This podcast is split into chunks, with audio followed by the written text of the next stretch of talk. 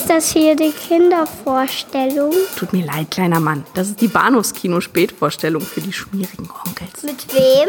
Mit Patrick Lohmeier und Daniel Gramsch.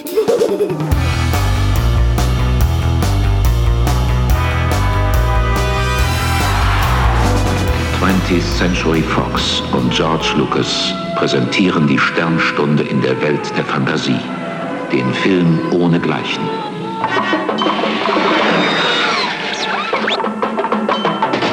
Krieg der Sterne. Haltet sie auf! Klärt sie ab!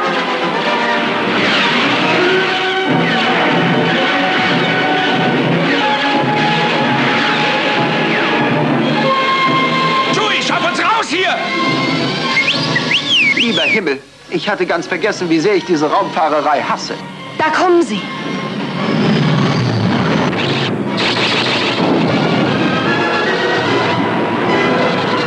Sind zu schnell vorbei! Menschen wie du und ich im endlosen Universum. Helft mir, Obi-Wan Kenobi. Ihr seid meine letzte Hoffnung.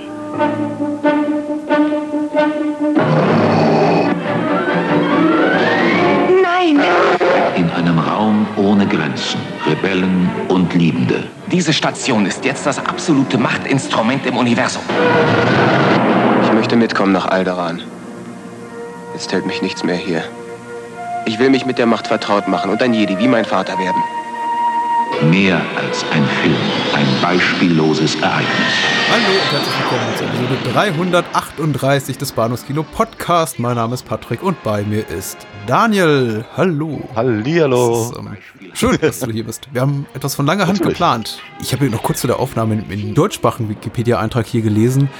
Äh, dieser Artikel beschäftigt sich mit dem Kinofilm für eine Folge der Krimiserie Der Bulle von Tölz. Siehe, Der Bulle von Tölz, Doppelpunkt Krieg der Sterne. Schön.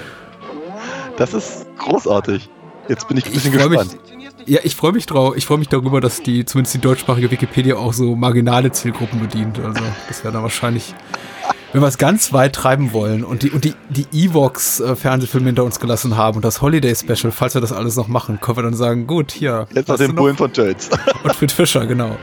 Oh, schön. Ja. Die aufmerksamen Hörerinnen und Hörer werden es erfasst haben. Wir sprechen über Krieg der Sterne aus dem Jahr 1977. Wir haben diesen Titel bewusst ge äh, gewählt und nicht eben Star Wars, eine neue Hoffnung oder dergleichen, weil wir tatsächlich über die möglichst unbefleckte Version dieses äh, legendären Kinofilms Blockbuster-Hits, ein äh, Film, der das Kino revolutioniert hat, von George Lucas sprechen möchten. Und wir haben das getan. Sozusagen eine Virgenz in der Macht. Ja, ja. Mhm. Äh, da kam alles zusammen und wir haben eben auch alles zusammengerafft am Material, was es da eben gibt und Möglichkeiten, um den Film in seiner möglichst ähm, originalgetreuen Kinofassung zu gucken. Das ist mittlerweile relativ schwer, Ja. aber es gibt Möglichkeiten. Es gibt die Special Edition DVDs, die da damals beilagen, die, die hässlichen, ich glaube, die, die wurden von der Laserdisc, glaube ich, nur noch Genau, die wurden einfach nur damals- abgetastet, ja. Und das waren, glaube ich, dann, also das, was auf der Laser, Laserdisc gelandet ist, war das, was irgendwie äh, ein paar Jahre zuvor ähm, auch, auch groß äh, in Videotheken rumstand, schon, schon ein bisschen rumgespielt wurde mit den, mit den Laserschwert ähm, äh, Farben und sowas. Und ja, ja. Ich war einigermaßen positiv darüber überrascht. überrascht. Es sieht natürlich räudig aus. Äh, die, ich habe nochmal die VS eingeschmissen, jetzt kurz vor der Aufnahme mal ange, angesehen, wie so der erste Krieg der Sterne wirkt. Und das ist jetzt wenig, wenig berauschend, aber immerhin ist er im Original Kinoformat auf der VS. Das sieht natürlich jetzt nicht so spektakulär aus. Auf der, ich glaube, es ist ein oh, 37 Zentimeter Diagonale, die ich hier habe. Okay. Also meine alte Röhre. Kann man machen. So als Nostalgiker, ja. Ja, es geht, es geht, ja. Also Ich gucke mir durchaus manchmal gerne Filme an, also auf meinen alten Kassetten, aber ich sag mal, da gibt's bessere Möglichkeiten. Davon gehe ich jetzt auch stark aus, ja. Und trotzdem, genau, trotzdem war es uns aber wichtig, eben den äh, äh, mehr oder weniger so zu bearbeiten heute Abend, wie wir, oder zumindest ich ihn damals mal im Kino gesehen habe. Du hast ihn im Kino gesehen, Ich wann denn? Äh, 83. Also Mm. 77 war ich deutlich zu klein, logischerweise. Ja. Ähm, Der und lief ja auch noch gar nicht in Deutschland, habe ich jetzt erfahren. Stimmt, der 78 kam der erst, Ja. ja. Aber ich hatte eben äh, von meinem, von meinem Bruder habe ich ganz, ganz viel mitbekommen. Der hatte damals die Panini-Sammelbildchen und ähm, einen R2D2 als Figur hatte er und ich hatte dann logischerweise auch einen. Und ähm, ich glaube, das muss so 79 gewesen sein, Urlaub am Gardasee, da habe ich dann meinen, meinen, meinen ersten C3PO bekommen und noch so einen von diesen Todessternen-Offizieren und so. Ich hatte, ich hatte also ich, also als ich dann irgendwann den auch mal im Kino gesehen habe, hatte ich halt schon relativ, eine relativ große Kollektion äh, und ich konnte den Film eigentlich auch zu großen Teilen mitsprechen, weil natürlich hatten wir auch das Hörspiel äh, das glaube ich aber knapp über 45 Minuten geht nur und äh, beim äh, leicht über zwei Stunden Film, mhm. da muss logischerweise was runterfallen. Och, du. Ja, ja, naja, das eine oder andere ist jedenfalls nicht mit dabei gewesen, aber so, also ich, ich, ich kannte den Krieg der Sterne schon sehr, sehr, sehr genau und habe äh, damals dann die Filme in umgekehrter Reihenfolge im Kino gesehen, weil mein, mein Bruder fand dann irgendwie das Imperium nicht so spannend und dazu gab es dann auch nicht so viele interessante Sachen, deswegen war ich da besonders heiß drauf. ähm, und als dann aber eben die, die Jedi-Ritter in die Kinos äh, kamen, habe ich den halt erstmal sehen dürfen dann auch. Ne? Da war ich dann auch mhm. alt genug. Und eine Woche oder zwei später oder sowas äh, hat dann äh, ein anderes Kino eben das Imperium schlägt zurückgebracht und noch, eine Woche später dann Krieg der Sterne. Also wir hatten eine komplette um, umgekehrte Reihenfolge, im, aber im Kino. Das war mir wichtig damals. Wir, wir, wir bewegen uns ja auch damals noch in einer äh, vor, vor Spoiler-Phobiker-Zeit. Also da war man, glaube ich, nicht so hat man nicht so ein Bohai drum gemacht, weil ich meine, das wird ja heute immer so als äh, Maß aller Dinge herangezogen für, für das Shock-Value, was Spoiler haben können. Ja. Hey, äh, was meinst du, wie du darauf reagiert hättest, wenn du vor dem Imperium, vor das Imperium schlägt zurück gewusst hättest, dass, dass äh, Darth Vader Lukes Vater ist? Und ich dachte mir immer so, jo. ja. Bei mir war das eben auch so. Mhm. Es hat mir die Filme damals nicht ruiniert. Nee, überhaupt nicht. Ganz im Gegenteil, es ging ja mehr um das Erfahren selber. Ja. ja. Ist war trotzdem ein Schocker, aber ich meine, darüber wird zu, zu sprechen sein, wenn wir zum Imperium kommen. Ja. Ich habe ja notwendigerweise, notgedrungenerweise eine relativ kurze oder kürzere persönliche Story mit dem Film, einfach weil ich ihn sehr viel später sehen durfte. Ich habe allerdings auch zuerst Jedi gesehen, also Return of the Jedi, äh, den 83er Film bevor ich diesen hier sah. Ich glaube aus dem einfachen Grund, dass meine Eltern das nicht so gut fanden, dass ich mhm. diese Filme guckte. Ich, ich durfte eben andere Sachen sehen. Ich glaube, das haben wir auch wieder und wieder jetzt zum Thema gemacht, dass meine Eltern so, äh, das, das Herkunftsland der Filme immer für meine Eltern eine maßgebliche Rolle spielte, da insofern, ob ich die Filme eben gucken durfte oder nicht. Und ich auch tatsächlich relativ erwachsene Filme gucken durfte, solange sie dann eben aus Frankreich, Italien, Deutschland, mhm. manchmal England, also den, den, den, britischen Inseln kam, das war okay. Mhm. Ich durfte also jeden Belmondo gucken, jeden Celentano gucken, jeden Film tatsächlich mit Lino Ventura und so, aber ähm, Bud Spencer und Terence Hill sowieso. Aber Star Wars, also Krieg der Sterne, haben sie lange von mir ferngehalten. Ich habe den dann, glaube ich, gesehen, als ich boah, neun, zehn war. Krass in der Kante, ja. Also 88, 89 rum wahrscheinlich, bei einer Sat 1 Ausstrahlung. Wobei, ich meine, ganz ehrlich, hochgerechnet war ich ja auch nicht viel, viel jünger, ne? Meine 83 war ich acht. Ja, aber du hattest die Möglichkeit, es tatsächlich mit, mit wachem Geist mitzubekommen, den ja, Hype. Die, die Möglichkeit hatte ich ja gar nicht. Also der Hype war ja bei mir schon längst vorbei, als ich so in das Alter kam, in dem ich auch merkte, oh, es gibt Star Wars. Mm. Da war es ja schon wieder vorbei, der Zug ja, war abgefahren. Ab, absolut, absolut, ja. Nee, den, den, den, den Hype, gerade was im, so im Spielzeugbereich war, den habe ich natürlich komplett mitgenommen. Äh, was mich heute tatsächlich so ein bisschen ach, mal bekümmert reinblicken lässt, ist tatsächlich die Erkenntnis, dass, dass, dass die Zeit, als ich diesen Film sah und der, er mich so erstmals verzaubert hat, tatsächlich eine Zeit war, in dieser, der dieser Film fast neu war. Also in hm. der diese Filmreihe relativ neu war, noch äh, vielleicht maximal zehn Jahre alt, vor zehn Jahren ins Kino gekommen. Als ich Jedi sah, war Jedi fünf Jahre alt. Ja. Also das Äquivalent von einem Blockbuster, der jetzt im Jahre 2015 oder 16 rausgekommen wäre. Mhm. Und äh, jetzt guckt man eben auf diese Filme und denkt sich, meine Güte, wirken die teilweise antiquiert. Also auf eine sehr sympathische Art und Weise. Ja, ja.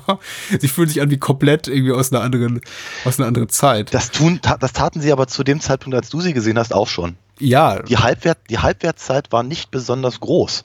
Ähm, also Rückkehr der Jedi-Ritter 83, kurz vorher fingen sie an mit den, mit den Figuren, logischerweise, aus, ja. aus dem Film. Ähm, dann kam der Film, es gab verschiedene, verschiedene Berichte im Fernsehen. Das habe ich halt alles auch sehr, sehr, sehr deutlich äh, mitbekommen. Dann wurde, gab es Diskussionsrunden über die Qualität von solchen Filmen, die halt nur reinen Schauwert bieten, angeblich. Und dann natürlich einfach das Wort Krieg im Thema, äh, im mhm. Titel war äh, natürlich äh, in, in den Jahren auch äh, ähm, verpönt. Ja, absolut, kann ich ja. absolut bestätigen. Also Friedensbewegung und all der ganze, ganze. Meine Eltern hassen ja. das. Das ist ein Kriegsfilm, sagten sie. Ja, ja, genau. Und und äh, das Ding war natürlich trotzdem unaufhaltsam und, und ähm, ich, ich erinnere mich auf 85, glaube ich. Ich glaube, 85 kam die, kam, kam zumindest einer der beiden Ewok-Filme hierzulande in die Kinos und interessierte schon keinen mehr. Ja. Und äh, das Einzige, was es halt noch so ein bisschen gab, so, so ein paar vereinzelte Marvel-Comics, die so irgendwie eher lieblos rausgegeben haben. Bei Condor, wenn ich mich recht entsinne, aber vielleicht irre ich mich auch. Mhm. Ähm, und äh, sie haben dann mittlerweile angefangen, Figuren auf dem Grabbeltisch zu verkaufen. Und die letzten, die letzten Star Wars-Figuren, die ich gekauft habe, das muss wirklich so, glaube ich, 86 gewesen sein, die haben sie aus der Packung rausgenommen, ohne Waffen verkauft und dann in so einer, in so einer kleinen Schale, äh, in so eine kleine Schale gelegt, neben der Kasse am, im KDW. Für eine Mark 50. Ja, schön. Ohne Scheiß.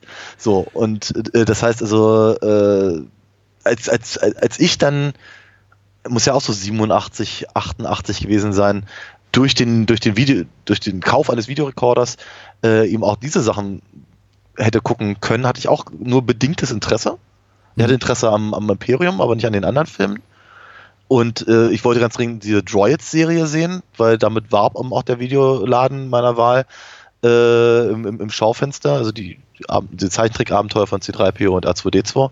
Mhm. Der, der einzige Grund, warum meine Mutter sich damals eine Videothekenkarte hat machen lassen, um mir die Dinger auszuleihen. Mhm. Ähm, und damit war ich halt echt ein Freak, weil äh, es, es war nicht mehr zeitgemäß.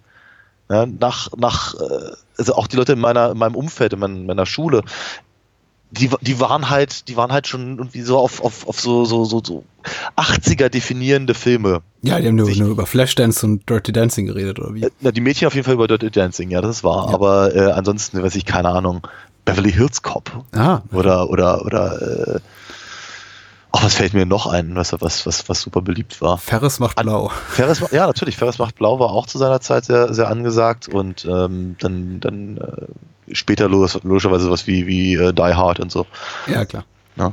Also von daher, sie haben dann halt, sie haben dann ja dann diese, diese Videokassetten, die wir vorhin schon erwähnt haben, rausgegeben. Das muss, ich weiß gar nicht, wann es war, 89, irgendwo zwischen 89 und 92, würde ich jetzt schä- schätzen. Mhm. Aber ich, ganz genau weiß ich es nicht. Die haben tatsächlich wieder ein bisschen Interesse, äh, glaube ich, äh, ähm, in die ganze Sache gebracht. Ich glaube, weil, weil sie auch einigermaßen erschwinglich waren, man konnte sie sich kaufen. Aber das richtige große Interesse kam dann, glaube ich, erst wieder 94, 95, als sie angefangen haben, neues Spielzeug zu produzieren. Das dann wieder rumlag bei Karstadt und sonst wo. Äh, meiner Meinung nach ein Testballon, um zu gucken, ob noch Interesse an der ganzen Thematik besteht, weil zwei Jahre später kam, kam ja dann die Special Edition und nochmal Ja. zwei Jahre später kam, kam dann äh, hier äh, Pepsi Dose 1. Ja, natürlich. Und seitdem ist es eigentlich nicht mehr wirklich wegzudenken. Nee, seitdem nicht mehr tatsächlich.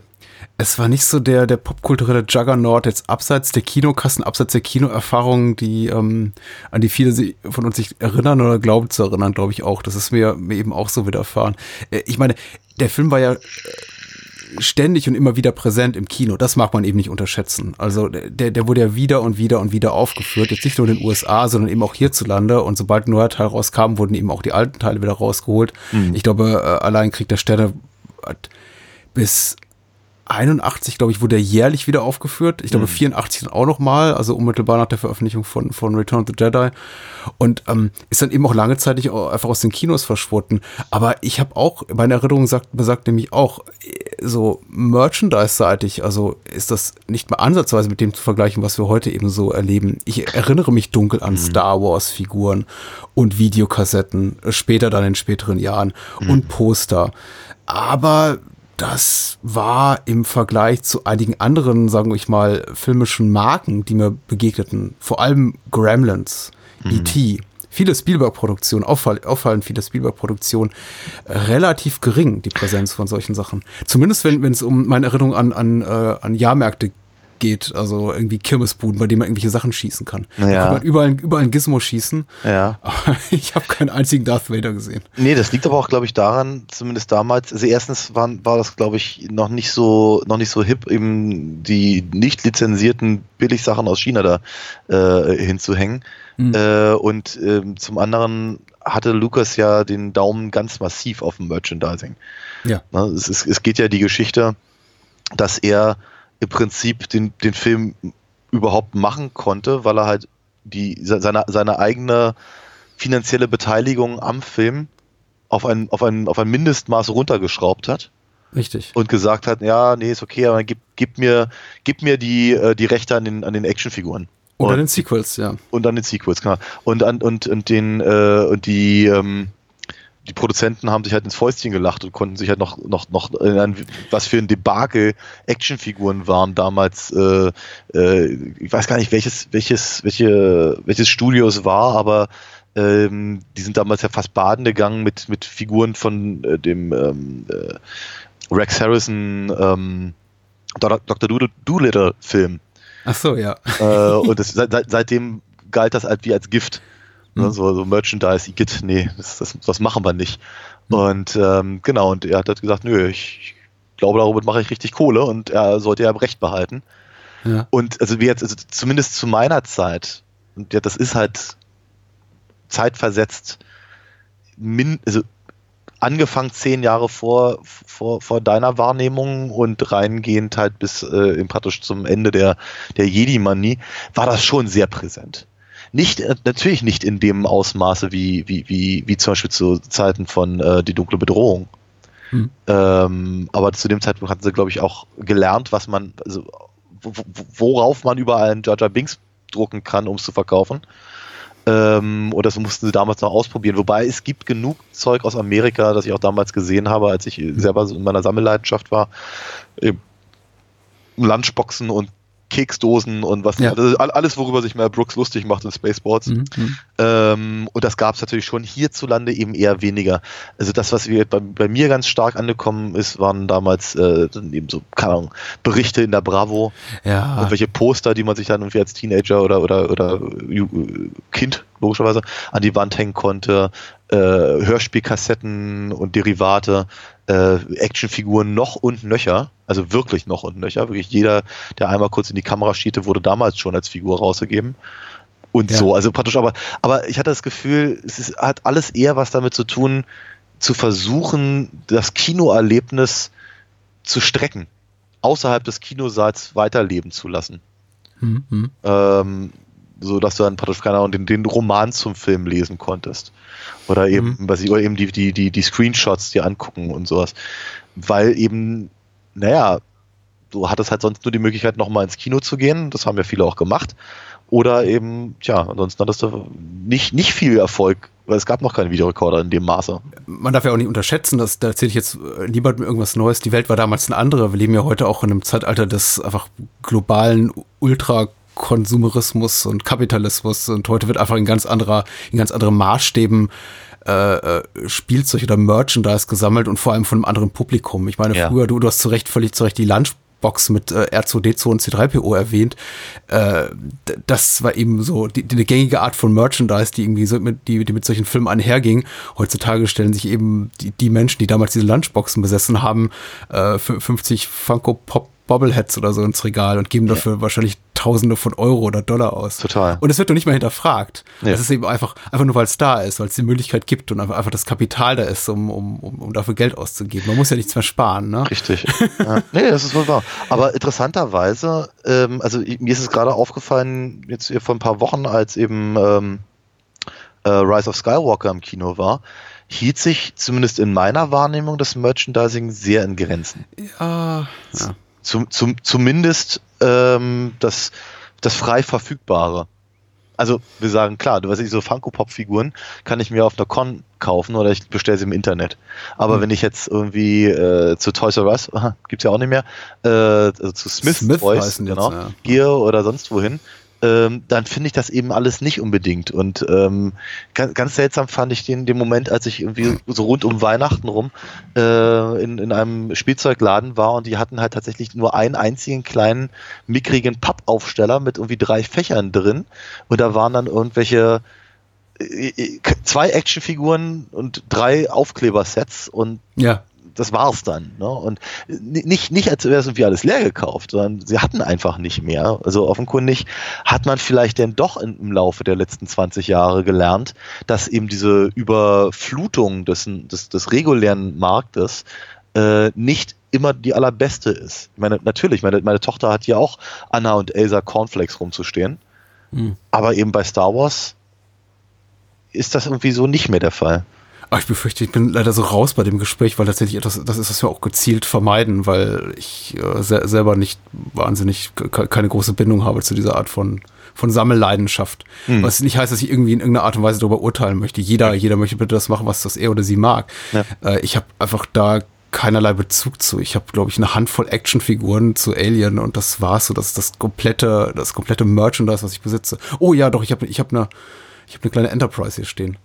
Aber das war's auch, damit endet es dann auch bei mir. Deswegen, ja, äh, ich ich habe deswegen, ich habe das auch nur mit einem Auge wahrgenommen, weil mein Interesse einfach nicht besonders groß ist. Ich habe aber, aber meine sehr beschränkte persönliche Wahrnehmung in Bezug auf so die aktuellen Star Wars Veröffentlichungen ist auch einfach, dass die, ähm, dass die Zielgruppe eben eine andere ist, eine sehr ja. viel äh, erwachsenere. Und ich glaube, ich würde es eher wahrnehmen, wenn es für Kinder mehr gäbe, weil ich tatsächlich über meinen Sohn die Möglichkeit sehe, dass ich damit irgendwie in Kontakt käme. Wenn das ja. so diese ganze äh, erwachsene Merchandise-Ecke betrifft, muss ich sagen, da halte ich mich einfach, da gucke ich bewusst weg. Das mhm. sind noch irgendwie so Sachen, die ich auch dann gezielt überlese, wenn die in sozialen Netzwerken auftauchen.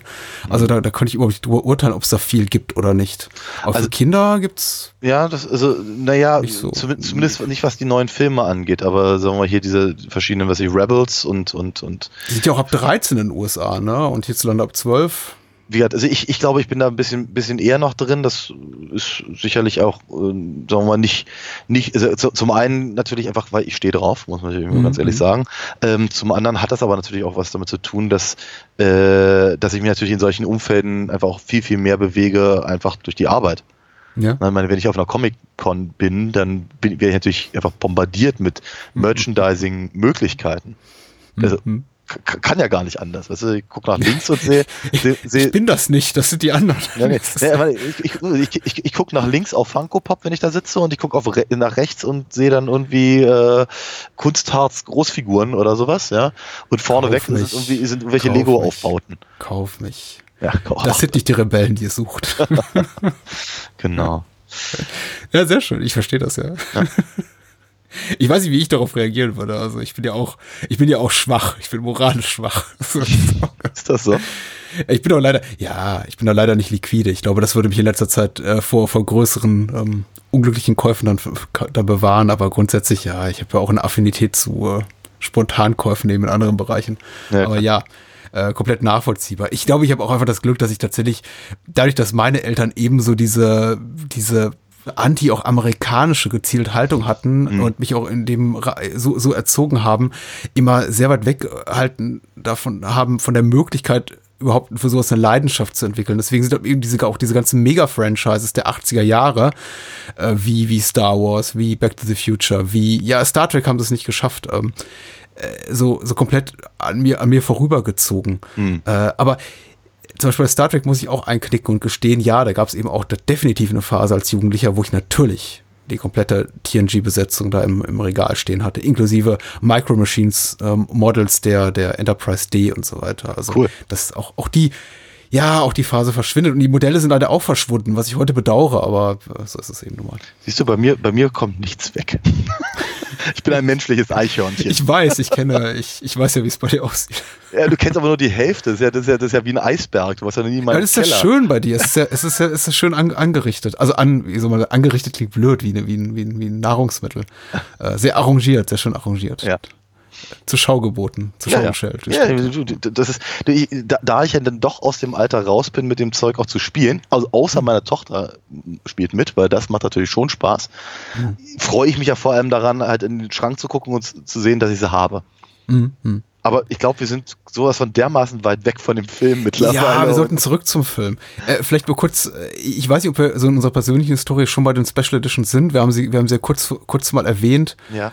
Äh, vielleicht können wir auch in die Richtung gehen. Ich habe mich schon sehr darauf gefreut, als sie rauskamen. Ja, ich auch. Muss ich, muss ich sagen. Also es gab auch entsprechende Vorberichterstattung in der Cinema und der Movie Star und da gab es dann eben so erste, erste Szenenbilder äh, von den äh, Stormtroopers auf den Dewbacks da auf Tatooine, mhm. also auf den, auf den CGI-Kreaturen, die eben vorher nicht da waren. Ich dachte, ja, du, das könnte was werden. Und wir hatten natürlich alle ein Jahr zuvor oder zwei Jahre zuvor Jurassic Park und einfach die Revolution da gesehen, die da vor unseren Augen geschah in, in Sachen CGI-Tricktechnik. Und ich hatte mir da schon ganz tolle Sachen erwartet. Mhm. Und äh, ich meine, wie war deine Reaktion auf die, auf die erst, auf den Erstkontakt mit der Special Edition dann 7, 97 im Kino?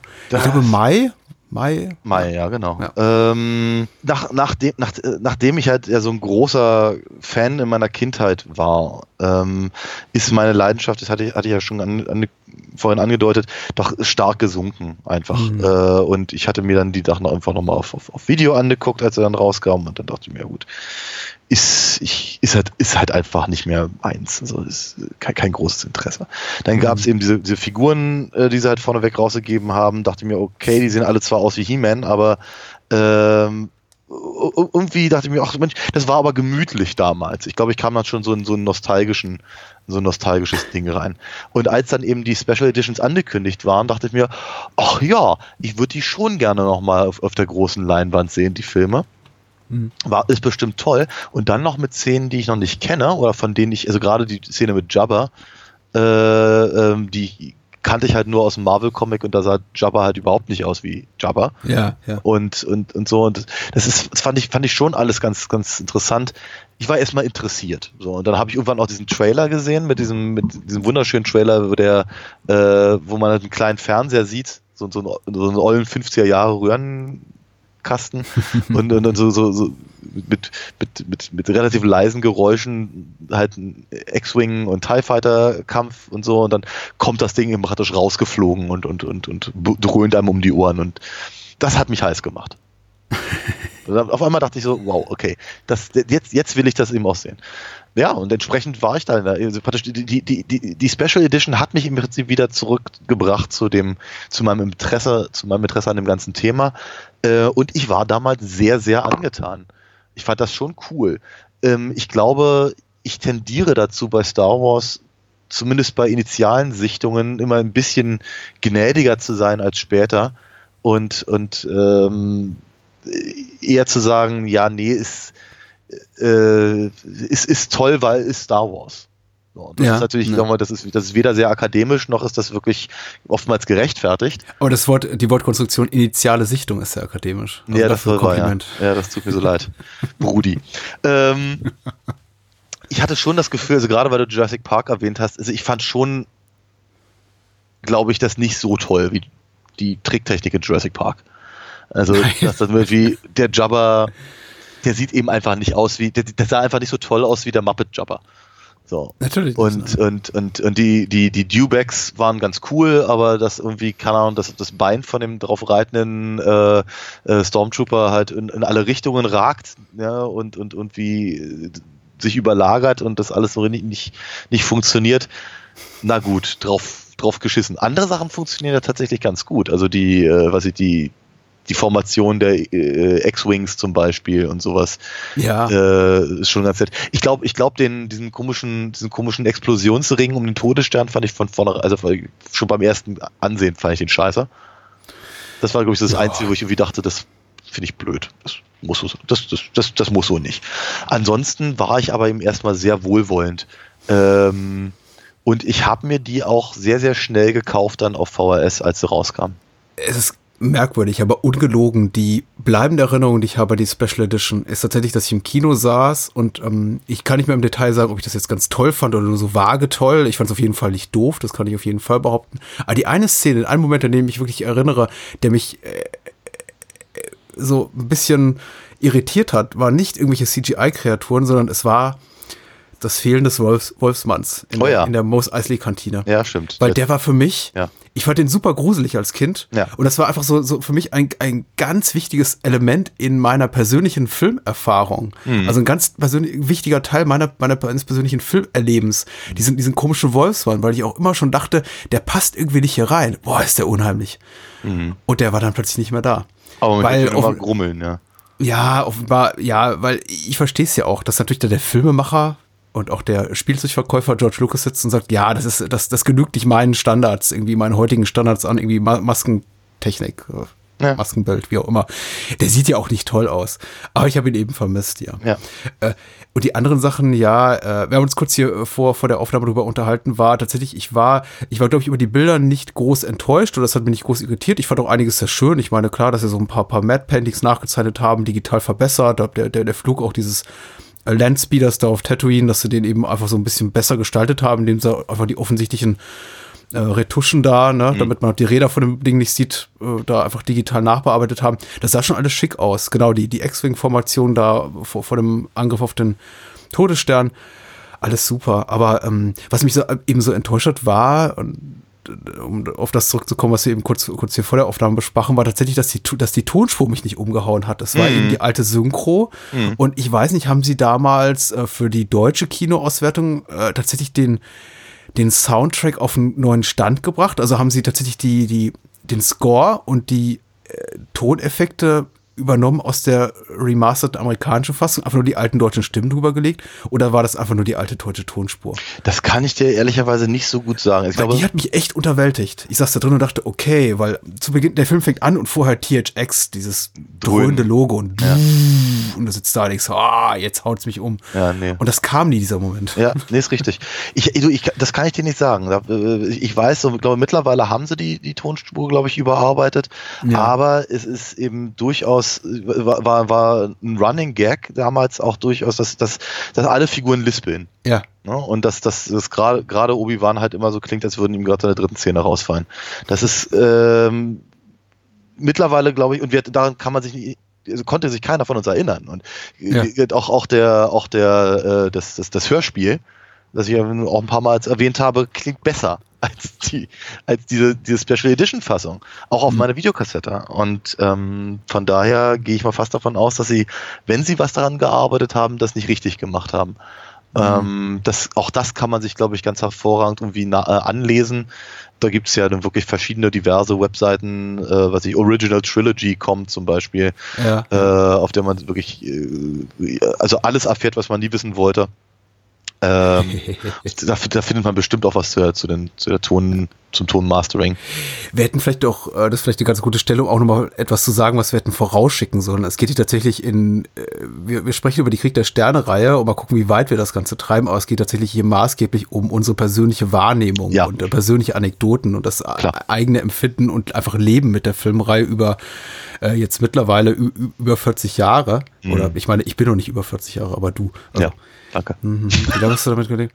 Ja, aber du, du konntest auch noch nicht mehr als 40 Jahre damit leben. Also es sind immer noch, wir sind immer noch U, U40, glaube ich, in unserem äh, unserer Lebenszeit mit der Reihe. Oder ganz knapp dran. Also ich äh, ernsthafterweise wird ich, ich also wir, das Ding kam halt, glaube ich, ja, was ich, 78 raus in Deutschland.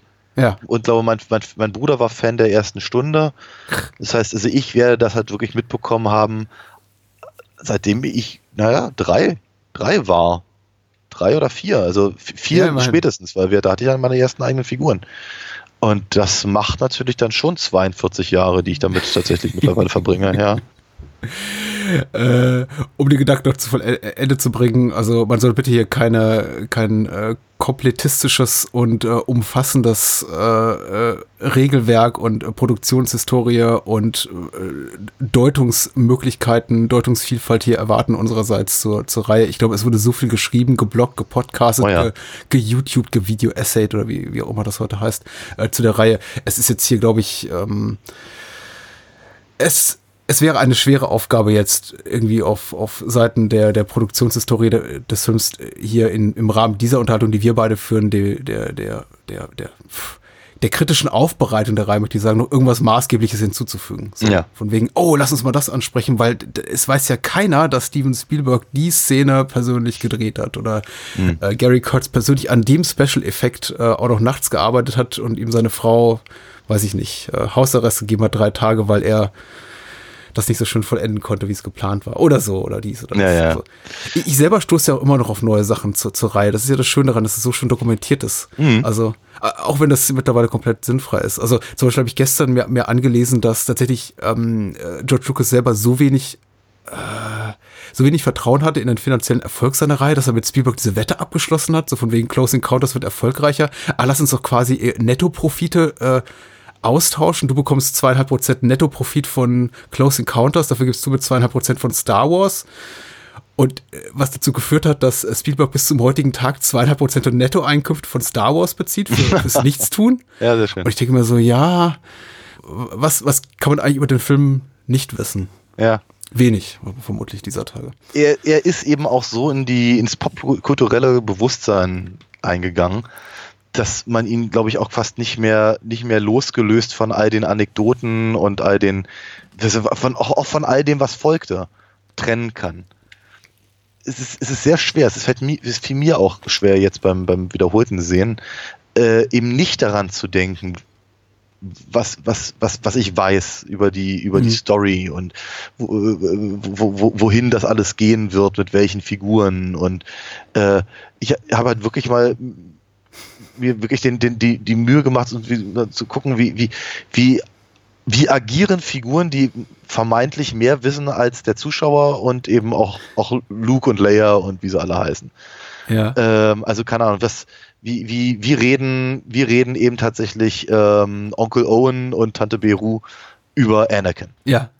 Das ist hochinteressant. Weil es ist wird er namentlich genannt? Anakin? Also wird, wird mehr gesagt als sein Vater oder wird der Name des Vaters genannt? Ähm, ich glaube nicht. Ich meine darauf geachtet zu haben. Also nicht auf der deutschen Tonspur, aber wer weiß. Ich glaube nicht, dass Anakin äh, okay. genannt wurde. Wo ich nur dein Vater. Das, das Laserschwert deines Vaters war. Damals durfte man noch Laserschwert sagen. Ja, ja, genau. Ähm, aber eben wird, oder eben wie, wie, wie, äh, wie Alec Guinness halt die Geschichte erzählt. Also es ist eben wird, die, es ist entweder ist das halt sehr, sehr clever von, von, von Lucas halt beobachtet und dann gesagt, mhm. äh, gesagt okay, da, da kann ich was draus machen. Ja, wenn ich hier schon ein Sequel machen muss, dann äh, kann ich hier wenigstens, oder Lawrence Kasdan, wer auch immer da wirklich maßgeblich dann geschrieben hat, genau, also darauf kann ich aufbauen. Ja, oder aber es ist eben tatsächlich so, wie er, wie er mehrfach behauptet wurde, dass er eben ein, eine riesengroße Geschichte ge, äh, geschrieben hat und dann einfach nur den, den am besten zu verfilmenden Teil praktisch rausgenommen hat oder sowas ich persönlich glaube ja diese Geschichten nicht mehr. Ja, nicht wirklich. Also der Film funktioniert so in seinen äh, Autark sehr gut. Ich habe auch diesmal gezielt darauf geachtet. Ich dachte, okay, in, inwiefern. Es gibt so ein paar Punkte, die lassen natürlich schon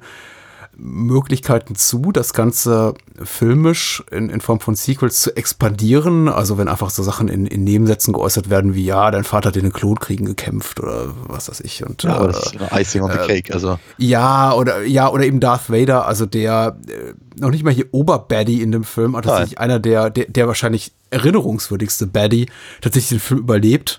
Ähm, mhm. Und er, gut, er, er darf nicht jetzt wegfliegen und schreien, ich komme wieder. Das wäre dann ähm, der, der äh, sprichwörtliche Weg mit dem Zaunfall gewesen. Aber natürlich äh, lässt der Film Möglichkeiten zurück, dass es eben weitergehen könnte. Ja. Äh, aber er wirkt schon tatsächlich in sich sehr, sehr geschlossen. ich habe an, an keiner Stelle, äh, zu keinem Moment, das jetzt, ich habe jetzt 24 Stunden mit dem, mit dem Wiedersehen, mit dem Film äh, gelebt, jetzt an keiner Stelle seitdem das Gefühl gehabt, da war irgendein Moment, nachdem ich mir die Frage gestellt habe, okay, und wie geht's jetzt weiter da? Ja. Äh, ich muss das alles nicht wissen. das nee, total. Okay. Glaube, Kriegt Chewie noch eine Medaille? Nein. Ich glaube, das ist auch der Grund, warum zum Beispiel mein Bruder damals nicht so heiß war auf, auf äh, das Imperium. Ja. Ich erinnere mich, äh, in unserem Haushalt gab es irgendwie eine, eine, eine, eine Sammelmusikkassette, auf der irgendwie jeder irgendwie seine Lieder aus dem Radio irgendwie aufgenommen hat.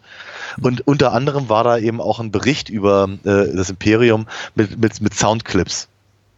Ja. Und ich habe diese Soundclips, keine Ahnung, hunderttausend Mal gehört und es waren zusammen vielleicht 30 Sekunden oder sowas. Es war wie Yoda, äh, der, der mit Luke spricht und, äh, und, und, und Han und, und, und Leia, die sich irgendwie näher kommen und dann von C3PO gestört werden. Und ich fand das einfach so, so spannend. Ich wollte, ich wollte wissen, wie es weitergeht. Ich wollte mehr von diesen Figuren haben. Und mein Bruder halt gar nicht.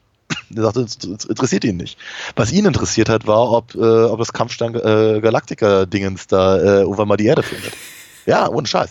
Und ähm, das heißt, also er ist in, in die, in die Galactica-Filme gerannt, aber äh, ich wollte gerne eben, ich wollte mehr davon. Ich glaube, das ist, das ist der große Punkt, an dem Star Wars eben so gut funktioniert, weil sich eben Lucas, äh, wie ja unwesentliche Jahre später Spielberg dann eben mit Indiana Jones, eben auch äh, ähm, diese Serials vorgenommen hat. Ja. Und, und, und, und, alte Comic-Reihen und, und Abenteuerfilme äh, also wirklich teilweise also Referenzen nicht nur an Leni Riefenstahl, wie wir alle wissen am Ende, sondern mhm. eben auch an, an was ich Errol Flynn als als als als Robin Hood dann irgendwie mit mit, mit, mit, mit dem Seil schwingend und was nicht alles. Ähm, also diese ganzen Referenzen praktisch genommen hat äh, aus bereits bestehenden Genres, die halt auf der Serialität halt auf aufbauen. Ja. Das heißt, du ja. kannst, also es ist völlig in Ordnung, wenn du nur, nur, nur, nur, was ich kann auch alle drei Tage irgendwie mal einen Flash Gordon Comic liest oder, oder, oder Buck Rogers. Ja. Aber wenn du jeden Tag das lesen möchtest, dann hast du die ganze Geschichte. Und wenn du mal ein halbes Jahr aufgehört hast und dann wieder reinkommst, dann funktioniert es trotzdem, weil du brauchst vielleicht, keine Ahnung, ein, zwei Sprechblasen und bist halt wieder voll auf dem neuesten Stand. Wie Seifen. Mhm. Und äh, da, da er sich halt genau solche, solche Konstrukte praktisch äh, als, als, als Vorbild genommen hat, reicht's ehrlicherweise, Krieg der Sterne zu sehen und dann das zu vergessen oder oder oder toll zu finden für, für, für sich alleine.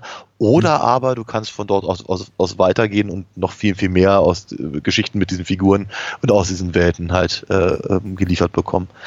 Das, das mag der der der entscheidende Faktor der Langlebigkeit zumindest zu sein. Ja, und natürlich einfach ein, ein Wandel in der popkulturellen Wahrnehmung, also überhaupt in der, in der, ähm, in der Sättigung des Marktes mit dieser Art von Filmstoffen. Auch eine Gewöhnung des Publikums und zunehmende an solche, an filmische Sequels, an Filmreihen, an Film, Filme, die eben aufeinander aufbauen und teilweise andere Stoffe wieder vorwegnehmen in Form von Prequels und so weiter. Also mittlerweile sind wir eben ganz anders geschult und äh, erwarten mittlerweile auch sowas wie eine Origin Story zu kriegen. Also Lucas hat es ja auch, auch mit dass eben auch dieses Verlangen unsererseits mittlerweile zu wissen zu wollen, woher kommt der? Mhm. Und teilweise jetzt sind wir schon wieder so an so einem Übersättigungspunkt, an dem wir sagen, wir wollen es eigentlich gar nicht wissen. Kein Mensch braucht Star Wars Solo. Äh, Und der ist gar nicht schlechter Film. Äh, das, äh, ja, genau. Ich möchte über die Qualität des Films überhaupt nicht urteilen. Aber tatsächlich war so der Tenor, und das äh, schlägt sich auch im Einspielergebnis offenbar wieder, es ist einfach, wir, wir haben kein Interesse mehr daran. Natürlich. Und äh, 1980, Empire, wir werden sicher drüber reden, war es eben etwas total Revolutionäres zu sagen, wir haben eigentlich einen Baddie, der scheint auserzählt zu sein, nicht auserzählt zu sein, wie Darth Vader, aber wir haben nicht wirklich 1977, ich glaube, soweit kann ich da mich reinfühlen, auch wenn ich nicht live dabei war, nicht wirklich das Bedürfnis zu wissen, woher kommt der, Nö. wessen, wessen Sohn ist der und wer ist sein Sohn und äh, wo kommt der her, warum trägt er eine Maske und überhaupt. Das ist einfach eine verdammt nochmal coole Erscheinung. Ja. Ultra bedrohlich, furchterregend, mysteriös. Ich muss gar nichts über den wissen. Nö. Er ist so in, der, in, seiner, in seiner wirklich sehr marginalen Rolle, die er auch neben, neben Governor Tarkin hier spielt. Ähm, Brent Moff. Der große voll, Mufti. Ja, sehr schön. Ja, vollkommen, aus, vollkommen ja. ausreichend erzählt mhm. im Kontext dieses Films. Ja, natürlich. Es reicht irgendwie, ja genau. Ist, ich ich finde es immer so, um das so kurz aufzugreifen, ja, es reicht völlig zu wissen, offenkundig war mal der Schüler von Obi-Wan, die haben Beef und jetzt hauen sie sich, Ende. Ja, ja. So. Und, ähm, äh, aber äh, die Bedrohlichkeit der Figur ist äh, geradezu legendär. Also ähm, wird ich erinnere mich halt noch, noch daran, eben wird dieses Panini-Sammelalbums Dingens da und du blätterst halt rum und du hast halt diese Rebellen und die, die Roboter, die wir fliehen und dann kommen erstmal diese, diese die, die Sturmtruppen, die ja schon mal wirklich scary sind mit, mit, diesen, mit, diesen, mit diesen nach unten gezogenen Mundwinkeln ja, und so. Die auch noch ab und zu treffen hier. Also ja, ja. Ähm, und, und, und dann eben ein paar Bilder weiter kommt da halt dieser sehr, sehr, sehr schwarz behelmte Riese da irgendwie rein. Und der, der sieht mhm. eben auch noch, ohne dass ich ja damals gewusst hätte, was ein Samurai ist, aber eben de ja. deutlich daran orientiert und dann eben auch noch so, so, so, so einen leichten Skelett so skelettartige Augen und mhm. nochmal grimmiger Mund oder was auch immer das sein mag. Und dann macht er immer noch so komische Geräusche, wenn man ihn dann auf der Tonspur hat. Und da gibt's ja immer noch diese kleine niedliche Geschichte. Wiederum mein Bruder, der seinem einem Sohn äh, Star Wars zeigte, als der dann irgendwann alt genug war und sein anderer Sohn nicht alt genug war, aber irgendwie so den Anfang mitbekam von dem, was eben heutzutage eine neue Hoffnung heißt. So, dann musste der Kleine aber ins Bett und hat dann irgendwann in der Nacht irgendwie äh, schrecklich gebrüllt und die ganze Familie musste irgendwie äh, ihn, ihn, wieder beruhigen, weil er immer wieder vor sich, also da muss er wie so vielleicht zwei gewesen sein oder sowas. Ja. Ähm, also konnte gerade so an, ansatzweise zusammenhängend Wörter bilden. Und was, was, er, was er mal gerufen hat, war Kiku kommt.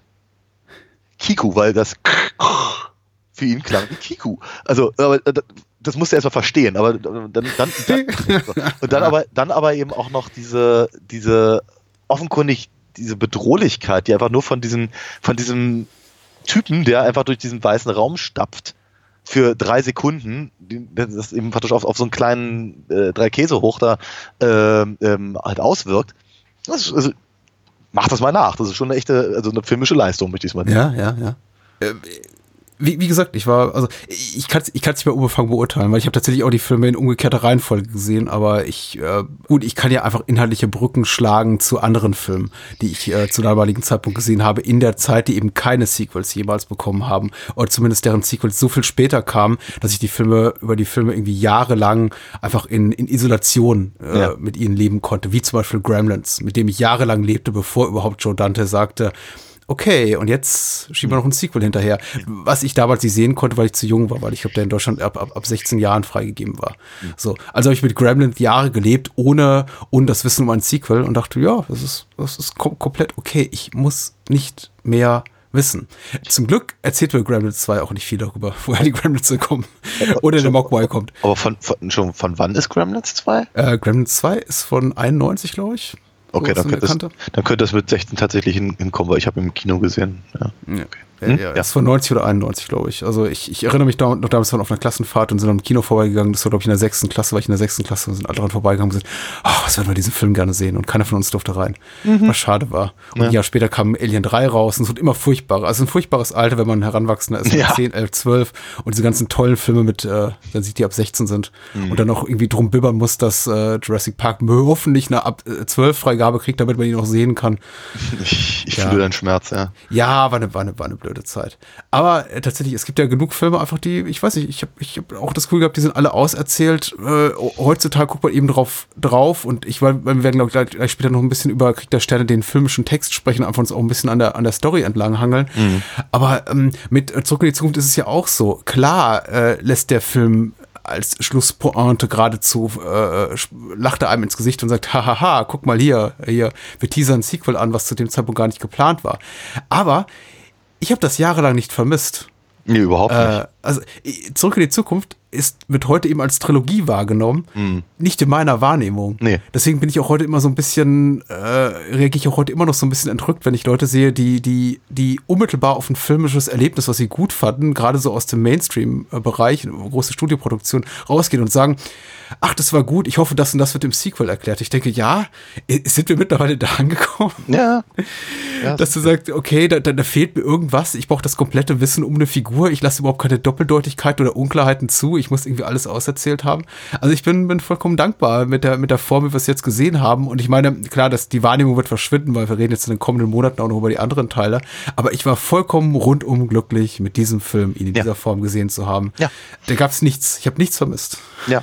Und ich würde sogar so noch, sogar noch weitergehen. Ich glaube, wenn da nie wieder was gekommen wäre und würde ich vermutlich den Film immer noch toll finden. Ja, siehe Dune. Ich meine, Dune ist ja. ein Film, der gerade zu, zu, zu, schreit, äh, und das war ja auch irgendwann angedacht, mach, mach mir einen zweiten Teil. Ja. Der kam nie. Ja. Der ist trotzdem wunderschön. Ja, der, und ich kehre ah, immer wieder dahin zurück. Auf, auf, ja, auf jeden, auf jeden Fall. Aber ich glaube, wir, also wir beide sind da relativ obwohl ich glaube, mittlerweile ist der Film einigermaßen, er ist, ist glaube ich, wiederentdeckt worden. Ich möchte auch, ja, er genießt nicht die Popularität und wahrscheinlich auch nicht die Qualität von, von Krieg der Sterne, ist schon, schon klar. Aber. Nee, aber ich meine, früher, früher war das ja, das, das, man musste sich ja immer entschuldigen, wenn man, wenn man den mochte, also von daher. Ja, klar, klar, klar. Nein, aber ich meine, es ist eben einfach auch so, der, der, der erste Krieg der Sterne Film ist halt einfach eine Runde, aber du hattest es gerade gesagt, Erzählung. Ich möchte mich nicht so weit aus dem Fenster lehnen und sagen, das ist mein Lieblingsteil der ganzen, aller mittlerweile elf 25 Filme mhm. und Serien und sonst irgendwas ist. Würde ich, glaube ich, nicht machen. Ich glaube, dafür ist er mir mittlerweile doch ein bisschen zu altbacken und all das. Aber er ist halt derjenige oder der Film, der, der halt meine, meine, meine wirklich früheste filmische Prägung maßgeblich mitbestimmt hat. Und deswegen werde ich ihn, glaube ich, werde ich immer, immer einen, einen äh, halt so, so, so, so einen speziellen Platz haben für den. Mhm. Ähm, ja. Das mag aber eben auch durchaus an der, auch einfach an der Einfachheit der Story liegen. Mhm. Und an den, an der, an der, also ganz abgesehen, natürlich die, die unglaublichen Designs, das Ding sieht wahnsinnig gut aus, immer noch. Das, das, das so, so Dinge, die man so noch nie gesehen hat. Zu, zumindest nicht ja. in dieser Vollendung, weil natürlich ist es halt zusammengeklaut von allem, was nicht nied- und nagelfest war. Ähm, aber, äh, also ich meine ganz ehrlich, was ich, R2D2 ist ein Dalek, ja, und äh, C3PO ist, ist Maria aus Metropolis.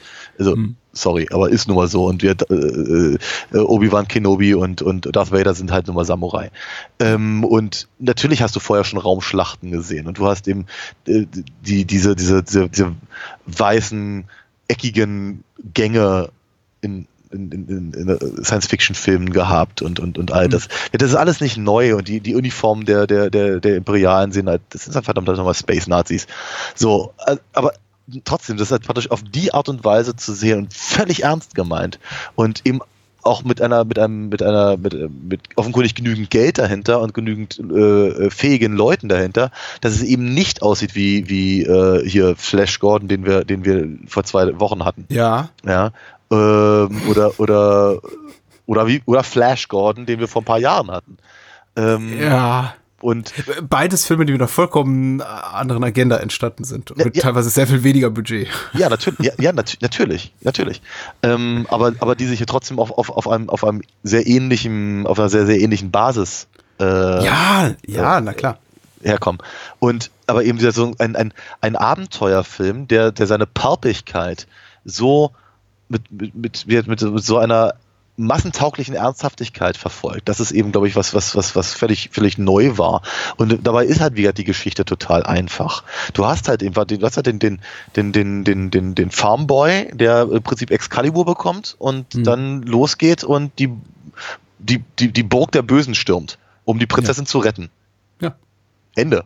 Ja, und alles Ja. andere ist halt ehrlicherweise wirklich, ist halt, äh, ist, ist, ist Deko. Mhm. Ja, und da hast du halt natürlich noch, keine Ahnung, den, den, den, den, den, den, den, den weisen Zauberer und den, äh, den bösen König oder den Sheriff von Nottingham und, und, und, und äh, Prinz John und äh, diese, diese ganzen Sachen sind da ja drin. Und die sind einfach so, die sind, äh, du hast halt, keine Ahnung, dieses, diese, diese, diese, diese Dashing Heroes, äh, sowas eben wie Han Solo, äh, eben aus dem, aus dem, aus dem Spaghetti-Western, wie so der, der, der, der, der ruhmreiche Schurke oder eben, oder was ich, die, die drei Musketiere sehe ich da auch ganz viel drin. Also du hast da diese, diese, diese Genre-Vermischungen. Und Von daher fühlt sich das halt alles so bekannt an und gleichzeitig ist es halt total neu und es ist eben, ja, es ist gut produziert sehr, sehr, sehr, sehr einfach auf dem, auf also, ohne, ohne, ohne die ganze Vorgeschichte, ohne, ohne irgendwelche ähm, ähm, Familienbande und sonst was. Also praktisch all das, was die anderen Filme danach dann interessant gemacht haben, ist hier halt völlig raus Hm. und auf, auf das Wesentliche besch- beschränkt. Und dadurch funktioniert das gut. Immer noch. Ich habe auch jetzt im, im Zuge der Vorbereitung, und ich muss sagen, ich muss ja dazu geben, ich habe mich nicht intensiv vorbereitet, aber ich weiß ja nicht, wie ich irgendwie noch mit einem äh, Star Wars Nerd oder Geek oder Freak oder Fan einfach jemals konkurrieren könnte, die sich äh, tonnenweise Wissen an, angelesen haben über Sekundärliteratur, Bildbände, sondergleichen und irgendwie tausend Video-Essays geguckt haben, kann ich einfach nicht.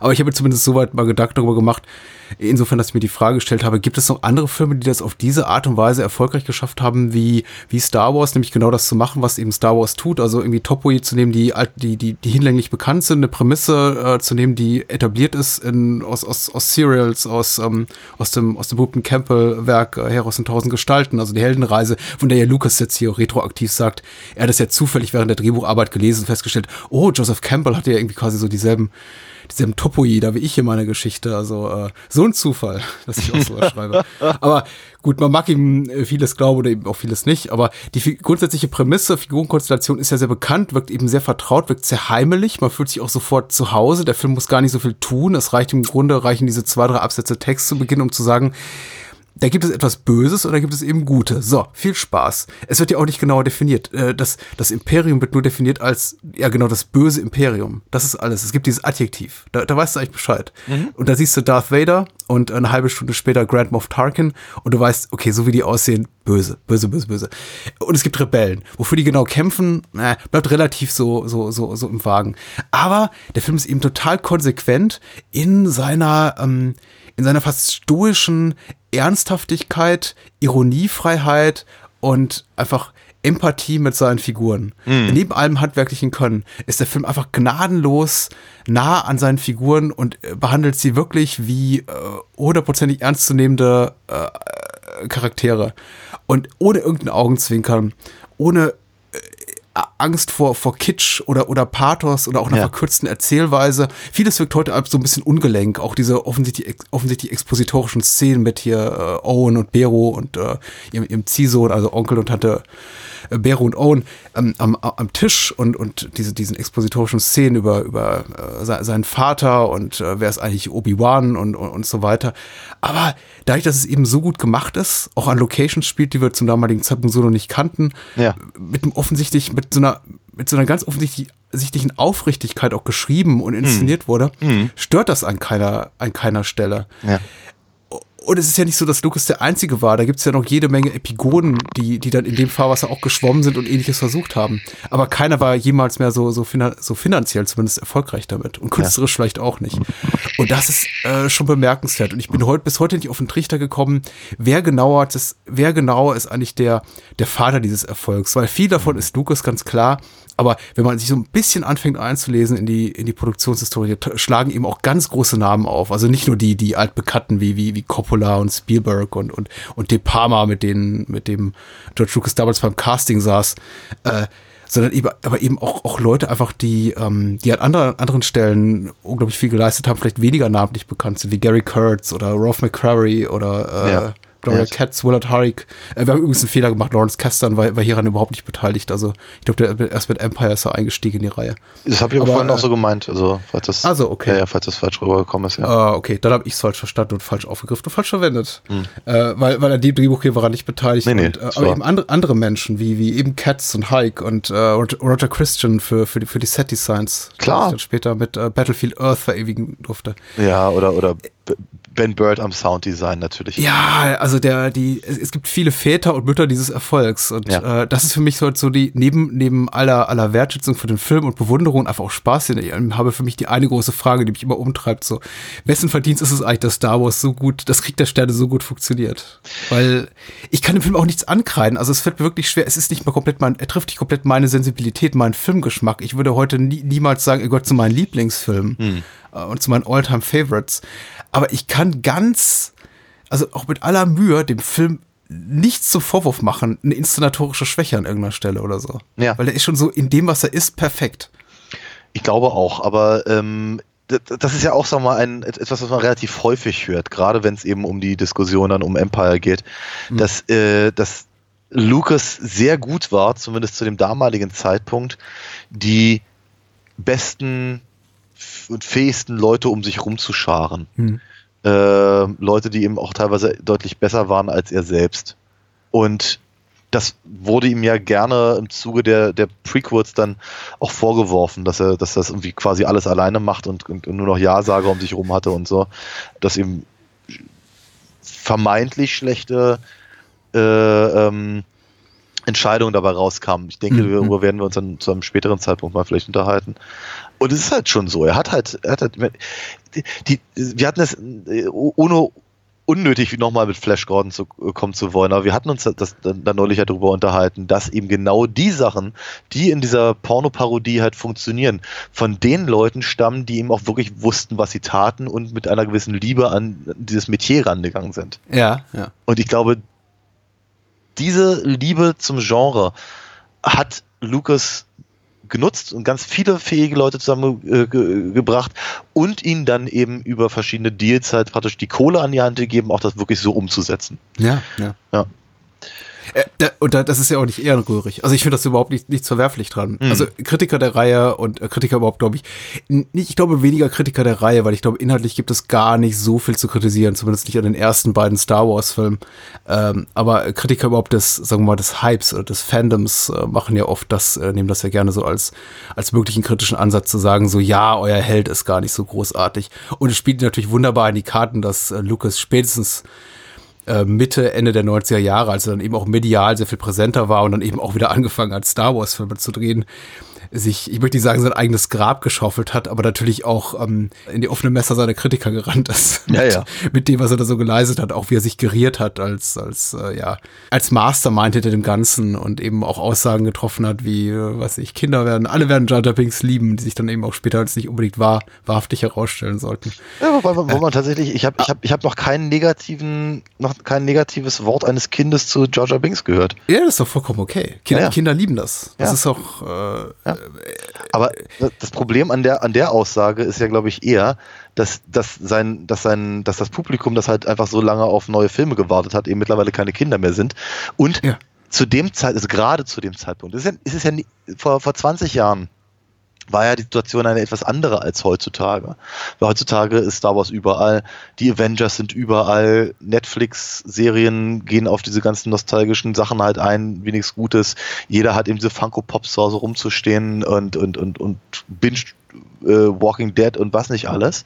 Es ist ja heutzutage, es ist ja überhaupt nicht ist es überhaupt nicht mehr eher, eher rührig, ein Nerd zu sein, ist eher die Frage, wovon bist du ein Nerd? Ja, klar. Vor 20 Jahren war das was anderes, denn den Großteil der 90er hat das, das Fandom, und das bezog ja durchaus eben Star Wars-Leute, Star Trek-Leute in gewisser Weise, äh, Comic-Leute, Matrix-Leute, was nicht alles, äh, ja, alles mit ein, äh, hat halt unglaublich darum gekämpft, anerkannt zu werden. Mhm. Bei den Comics war es damals halt dieser, dieser, dieser Blase von ähm, Spekulationen. Ne? Wenn ich jetzt irgendwie ein Heft 1 kaufe, dann kann ich das in zehn Jahren für eine Million verkaufen oder sowas. Ja. Ähm, und äh, oder oder dieses, dieses Dark and Gritty Ding, was sich ja auch heute noch durch manche Comic-Verfilmungen zumindest zieht. Und so, also, wie hat, also dieses, dieses, dieses Problem, nicht ernst genommen zu werden mit etwas, was einem so wichtig ist, äh, hat natürlich dazu geführt, dass man eben zur Zeit von Episode 1 ist Lukas persönlich übel genommen hat, etwas Kindisches reinzubringen. Und ich glaube, das ist das große Problem mit Georgia Binks. Ja, Ob der jetzt lustig ist oder nicht, aber trotzdem. Ja, wir werden auch darüber, darüber reden. Ich ja. glaube, grundsätzliches Problem ist auch, dass er tatsächlich einen Film für Erwachsene gemacht hat äh, über, über Handelskriege und ja, die erwachsene Themen gesagt hat, okay, und zwischendrin schmeiße ich eben auf eine lustige Kinderfigur, die, die für Kinder mutmaßlich funktioniert. Also ich muss meinen Sohn noch an, äh, an Georgia Binks gewöhnen. Ich bin, ich bin gespannt, wie er darauf reagiert.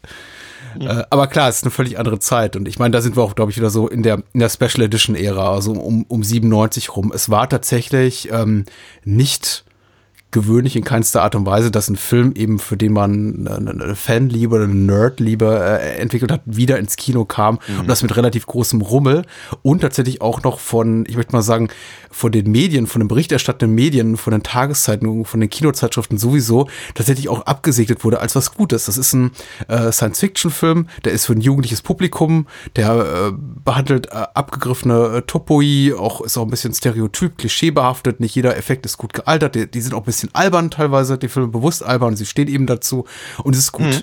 Wir geben diesen Film oder dieser Wiederveröffentlichung unseren Segen. Ich kann mich auch nicht daran erinnern, dass groß kritisiert wurde an diesen äh, Special Editions, sondern eigentlich eher Lobhudel darüber berichtet wurde, dass jetzt einfach vieles besser ist, sodass man eben zum ersten Mal diese diese, diese, diese Jabba-Szene sieht und ähm, mhm. das mit den ganzen äh, CGI sieht beschissen aus und äh, Internetforen, die sich überschlugen und dann später eben, was weiß ich, äh, sozialen Netzwerken, das kam ja erst alles ein paar Jahre später. Total. Das Internet war noch gar nicht so groß. Da gab es in Sachen Kinoberichterstattung gab es Ain't It Cool News, vielleicht gerade die so ihre Baby, Baby, Baby-Schrittchen machten und mhm da hört es dann auch fast schon auf. Ein ja. paar äh, Messageboards. Ja, ja ähm, absolut. Und, und, und es war toll, das war eine Genugtuung. Und ja. äh, ich, ich glaube auch, daran kann man ruhig, ruhig auch nochmal erinnern, auch wenn Leute jetzt älter sind als wir, wahrscheinlich sagen, ja, komm Kinder, ich, ich könnte euch was vom Krieg erzählen, vom wahren Krieg, aber äh, für mich eben als damals Heranwachsender oder als gerade noch Teenager, ich muss dann, ja, ich muss ja 18 gewesen sein, zu dem Zeitraum, war das schon so eine gewisse Art von Genugtuung, weil es lief eben unglaublich viel im Kino, was eben immer abschätzig behandelt wurde, weil, ja, ist ja eklig, weil Science Fiction oder ist Horror. Ich kann mich noch daran erinnern, wie ich mich, äh, in dem Zeitraum kam Filme raus wie äh, Strange Days und der vierte ah, ja. Alien-Film und The Relic und ähm, keiner von den Filmen wurde, wurde mit, mit Samt schon von der Kritik angefasst, weil das war alles irgendwie, das war alles so ein bisschen eklig, Science Fiction. Also selbst, selbst was Kunstfertiges wie Catherine Bigelow Strange Days war so, ja, die Ex-Frau von, von, vom Terminator-Regisseur macht jetzt auch einen Film und der ist mm. halt nicht mhm. so gelungen. Mm. Äh, oder damals noch Frau, keine, keine, Ahnung. Also es wurde einfach nicht gut, gut darüber berichtet. Und insofern war für mich, war, war für mich schon so die Special Edition Veröffentlichung Krieg der Sterne allein deswegen ja. ein gutes Ding, weil ich das Gefühl hatte, ah, okay, ihr verliert vielleicht kein gutes Wort über äh, Star Trek Generations oder First Contact, die ein Jahr zuvor oder beziehungsweise ein Jahr später liefen, aber immerhin hierüber. Und ähm, da können wir uns immerhin einig sein. danke, danke. Ich ja. brauchte das vielleicht auch. Mittlerweile, wie gesagt, wir leben ja komplett in der kompletten Nerdkultur. Ich brauche diesen medialen Zuspruch nicht mehr. Ich brauche keine Cinema mehr, die mir sagt, oder keine FATS, äh, die, die, die, oder SZ oder was weiß ich, die mir bestätigt, ja, das kann, das darfst du gucken. Mhm. Aber damals so ähm, rang ich schon nach Anerkennung. Ja. Und natürlich, du, ich habe ich, ich habe gerade also, es ist ja, es ist ja schon so. Also, also, dass, dass wir über Star Wars reden oder Krieg der Sterne reden, äh, kommt ja nicht von irgendwo her. Ne? Ich meine, es ist halt durchaus ja gerade wieder ein großes Thema. Alle sind heiß auf Mandalorian, war jetzt eben gerade der, der, der, der neunte Film im, im, im Kino. Die Diskussion um den achten ist ja noch nicht mal richtig abgeflacht.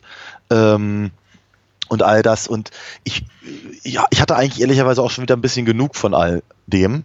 Vor allem, weil die die Diskussionsebene, die ich halt so mitbekomme, mir die Laune versaut hat. Hm. Also das, was man so als Toxic Fandom bezeichnet, finde ich halt wirklich anstrengend.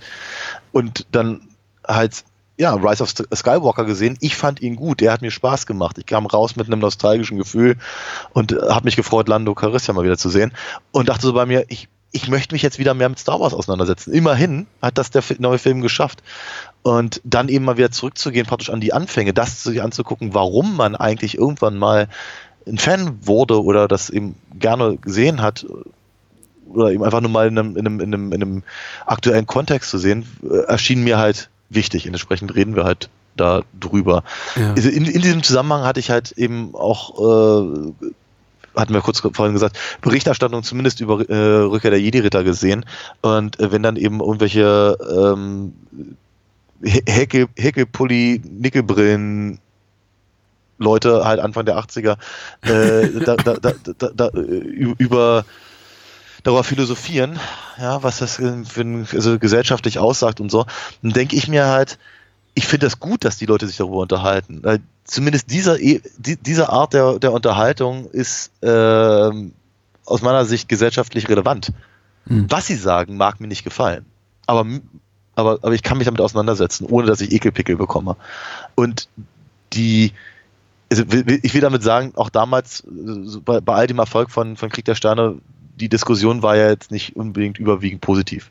Ja. Also auf tricktechnischer Ebene, glaube ich, war das, war das nie eine große Frage, aber inhaltlich, ähm, Michael Moorcock hatte mal, ähm, hatte mal einen, einen äh, echten Verriss halt geschrieben über, über den ersten Star Wars Film, wo, aus einer Anarcho-Ecke kommend hm. Äh, über, über dieses, also keine Ahnung, das böse Imperium und, und an eben die Rebellen, aber letztendlich führt das alles offenkundig wieder zurück zu einer Bestätigung der Monarchie, äh, hm. wenn Prinzessin Leia die Medaillen äh, zu, zu eben äh, äh, einer Triumph des Willens Parade überreicht und sowas. Also, und da, er hat, hat nicht ja. ganz Unrecht, muss man ganz ehrlich sagen.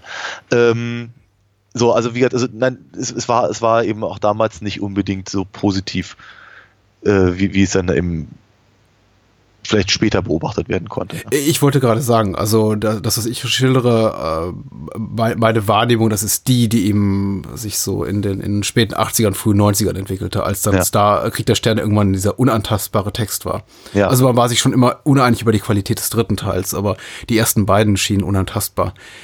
Äh, was ich glaube nicht so gemacht wurde, waren tatsächlich diese Rankings, was man heute gerne so macht und sagt, ja, der zweite ist der beste und, und, und dies und das und der erste könnte da noch stärker sein. Und ähm, mhm. also ich mhm. glaube, ich, ich hatte nicht in meiner persönlichen Wahrnehmung, aber ich war eben auch noch in sehr viel jüngerem Alter, hat man nicht so viel hinterfragt. Nee, die Filme waren eben einfach da ja. und sie waren eben auch noch, man hatte nicht die Möglichkeit, sie wieder und wieder und wieder zu konsumieren und dann tatsächlich auch so äh, Dialogzahlen ra äh, ra rauszuhören, äh, Szenen sehr auf der Makroebene zu analysieren und zu fragen und sich zu fragen, ja, ja, es gibt zwar schon eine Andeutung, dass vielleicht irgendwie Darth Vader wirklich Lukes Vater sein könnte und ähm, wie betont hier, äh, wie viel Gewicht legt, legt äh, Onkel Owen hier auf das Wort Vater in dem Einsatz, den er spricht, was mhm. ja auch die Special Edition so ein bisschen angepasst hat, mhm.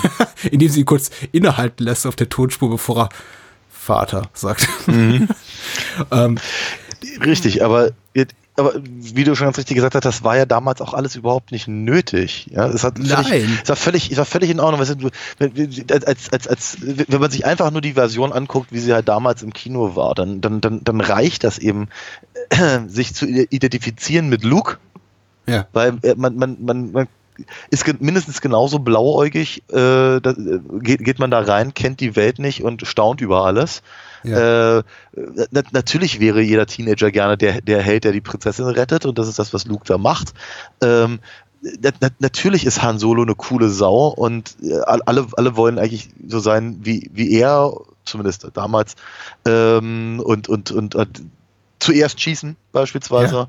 und, äh, und, und dann noch, einen, noch, noch einen rotzigen Spruch Richtung Barkeeper loslassen und so und äh, dann eben aber eben diese, diese der, der Gruselfaktor der Bösen und dann aber eben auch der Triumph der Guten am Ende. Das reicht eben völlig, völlig aus. Und äh, dann eben, ich kann, ich kann, ich meine, was ich natürlich echt interessant finde, ist, dass eben durch die Special Editions Lucas im Prinzip gesagt hat, es ist völlig in Ordnung, einen filmischen Text wiederzugehen und ihn zu verändern. Etwas, was halt früher so nicht unbedingt gemacht werden konnte. Ich meine, rein, rein, rein, rein physisch nicht möglich war, äh, zumindest nicht für den, für den Normalsterblichen. Und eigentlich einfach in der Regel auch nicht gemacht wurde, es es wurde was rausgeschnitten aus Zensurgründen oder äh, Zeitgründen. Ne? Wenn, wenn das ZDF mal wieder gesagt hat, nein, wir müssen aber die, das Heute-Journal um 21.45 Uhr bringen, jetzt muss jetzt mal eine Viertelstunde vom Film rausfliegen. Ich, ich gebe dir recht, es, es wurde nicht, es, es gab nicht diese technischen Möglichkeiten, Stich- Stichwort Computertricktechnik. Aber natürlich wurde es gemacht. Also siehe die Special Editions von James Cameron Film oder vom Blade Runner. Es gab sehr prominente Director's Cuts Ja, und ja, das- Extended Editions, wollte ich nur sagen. Ja, das, das Extended auf jeden Fall, natürlich. Aber wir, also, äh, aber eben durch die Special Editions, glaube ich, äh, ist dann eben ja auch und das spätestens, äh, ganz, ganz massiv dann natürlich durch Episode 1 sind dann eben diese ganzen Fan-Edits gekommen. Ja, ja. Ja, auf, auf einmal war es nämlich voll in Ordnung zu sagen, äh, ja, ich glaube, der Film gefällt mir nicht so, wie, wie, wie, wie er mir präsentiert wird. Ich setze mich jetzt selber an den Computer und bastel daran rum, bis er mir passt. Wenn Lucas das dann das kann, dann kann ich das auch. Ich mache damit vielleicht kein Geld, aber danach bin ich auf jeden Fall happier mit dem Film oder so. Ich Was glaube, erstmal cool klingt, also nach einem Befreiungsschlag des Fandoms, wo aber auch irgendwo so ein bisschen die Ursuppe dieses toxischen Fandoms Natürlich. brodelt. So. Ja, ich natürlich. mache doch, was ich will. Ja. Das sind meine Filme, die gehören jetzt mir. Ja, total. Ja. Von, von daher finde ich es halt eben tatsächlich sehr befreiend, eben, eben die ursprüngliche alte Fassung mir anzugucken. Ja. Und dann sieht man halt die, die, die äh, auf, auf die Kamera geklebte Vaseline-Schicht unter dem, unter dem Landspeeder. Ich finde das, es hat mich nie gestört. Ich, ich, ich finde ich find irgendwie, ich finde schön, dass es, dass es eben auch, auch Versionen gibt, in denen das weg ist weil ich, weil ich auch, auch durchaus auf so einer kreativen Ebene das nachvollziehen kann. Ich meine ganz ehrlich, ich arbeite gerade an, an einem Sammelband meiner, meiner ersten fünf Hefte, die ich vor, naja, auch etwa 20 Jahren gemacht habe, so ab, ab 97. Ja, ja. So, und nein, natürlich ändere ich da Dinge. Sa- sa- Wenn ich merke, das Auge hängt einen halben Meter über dem Boden, das andere äh, ist aber an der richtigen Stelle, dann logischerweise ändere ich diesen Fehler. Und wenn ich merke, dass, die, dass der Text einfach nicht mehr funktioniert nach all den Jahren, dann äh, versuche ich ihn ein bisschen zu, zu, äh, zu redigieren. Oder äh, ich weiß ja, was, was ich an, an Geschichten später gemacht habe, also versuche ich den Text so ein bisschen anzupassen, siehe Onkel Owen. Sodass halt praktisch die Geschichte dann irgendwann halt in einem Stück gelesen werden kann und wie aus einem Guss wirkt. Das heißt also, dieser, dieser, und, und Hergé hat halt irgendwie seine Tim und Struppi-Geschichten, hat, glaube ich, Zeitlebens immer wieder neu gezeichnet, wenn er mal wieder äh, eine leichte Stilveränderung hatte. Oder nicht mehr so rassistisch sein wollte, ich weiß es nicht. Äh, Ja, also, so, jedenfalls, also, also diesen, diesen, diesen, diesen, diesen Bedarf halt immer wieder zurückzugehen und alte, alte Dinge, die man geschaffen hat, zu verändern und auf den neuesten Stand zu bringen, kann ich total nachvollziehen. Äh, ich auch. Also tatsächlich, gerade äh, bei, beim Stichwort Comics. Also jetzt, mein Sohn kommt ja ins Alter tatsächlich, wo er jetzt relativ viele Comics liest und ich bin teilweise fast schon äh, entsetzt manchmal über die, die, die Kolorierung in alten äh, Taschenbüchern, lustigen Taschenbüchern und auch irgendwie die, die Typo, also die, das, das Lettering, so nennt man das. Die Typo, ne? Ja, das, Let- also ich, ich sag Lettering, aber ja. Ja, Lettering. Äh, und ich, ich bin herzlich dankbar dafür, dass eben mittlerweile die, äh, zumindest, also die, die alten Asterix-Bände neu rausgebracht wurden und eben äh, sanft neu koloriert wurden und eben schönes Lettering erhalten haben, weil das sah immer furchtbar aus früher mit dieser, mit dieser äh, serifenfreien Druckschrift, äh, die sie da verwendet haben. Voll, voll hässlich. Ja. Und mittlerweile ist es nicht, ist nicht ganz Comic Sans, aber es ist eben äh, ein, ein, ein, ein für das äh, Medium geeigneteres äh, Lettering, was sie da verwenden. Das Ja, natürlich. einfach, das, das macht die ganzen Sachen sehr viel lesbarer und ist sehr viel besser, als wenn sie gerade irgendwie zack, bumm, klatsch, einfach da überschreiben mit äh, serifenfreien Buchstaben. Ich, Nee, es war einfach, das war damals einfach auch eine Kostenfrage, ne? Also damals Ja, war es halt einfacher, einfacher mit, mit Tippex über die, die französischen Sprechblasen zu gehen und dann halt was äh, Schreibmaschine zu tippen und aufzukleben. Be- Bevor, bevor du halt einen richtigen Letterer halt äh, engagierst, der ihm schreiben soll, wie, ich weiß gar nicht, ob Uda so das selber geschrieben hat Mhm. oder wer auch immer der die, die Buchstaben reingesetzt hat. Heutzutage hast du aber einen Font. auf deinem, ja. auf deinem Rechner, der genau so aussieht. Ich meine, ich habe meine eigene Handschrift habe ich als Font gebaut, um, um damit meine, meine Comics halt aussehen, als hätte ich sie per Hand gelettert. Ja, ja. Also heute geht das. Früher war das einfach a pain in the ass. Von daher nochmal, ich finde das, ich finde das voll in Ordnung, ich finde das absolut richtig. Ich finde, ähm, ich finde es ein bisschen schwierig tatsächlich, dass quasi jede neue Veröffentlichung von von äh, den, den Krieg der Sterne Filmen ähm, Veränderungen hat, die teilweise nicht ganz nachvollzogen werden können für mich. Mhm. Also ich kann verstehen, wenn man halt zum Beispiel, keine Ahnung, den Jabba halt aufbohrt und sagt, komm, der sah scheiße aus, 97, jetzt machen wir mal besser. Und ich glaube, auf der letzten Blu-ray-Veröffentlichung sieht er dem, dem, dem Muppet Jabba auch so ähnlich, dass es funktioniert. Mhm. Was ich nicht verstehen kann, ist, warum man dann immer den irgendwie die, die, die, die Farbwerte anpasst, sodass irgendwie alle rosa Bäckchen haben oder sowas. Ja, ja, ja, ja.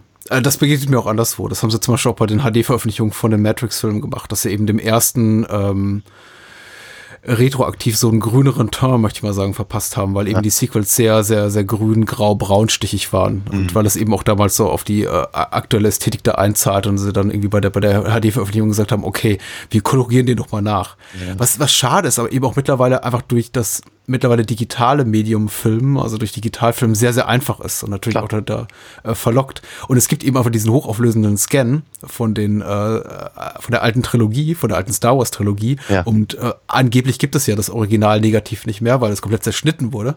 Bullshit. Ja, genau. Ich glaube auch nicht dran. Und da lässt sich eben leicht dran rumspielen. Ne? Das ist eben schon, schon praktisch. Ja, Aber wie gesagt, ich glaube, die Diskussion wurde auch an anderer Stelle geführt. Ich weiß nicht, ob man hier noch weiterführen muss. Ich, ich habe dazu auch eine eindeutige Meinung, auch weil ich mich eben tatsächlich in, in meiner Abschlussarbeit äh, damit, damit befasst habe, mit dem ganzen Thema äh, Directors Cuts, äh, Filmrekonstruktion und so mhm. weiter. Äh, nicht jetzt spezifisch mit diesem Film, sondern eben auch mit an, anhand anderer Beispiele. Äh, ich bin mit allem fein, mit allem d'accord, solange eben die vorherigen Fassungen erhalten bleiben in ja. einer Fassung, die man eben auch gucken kann.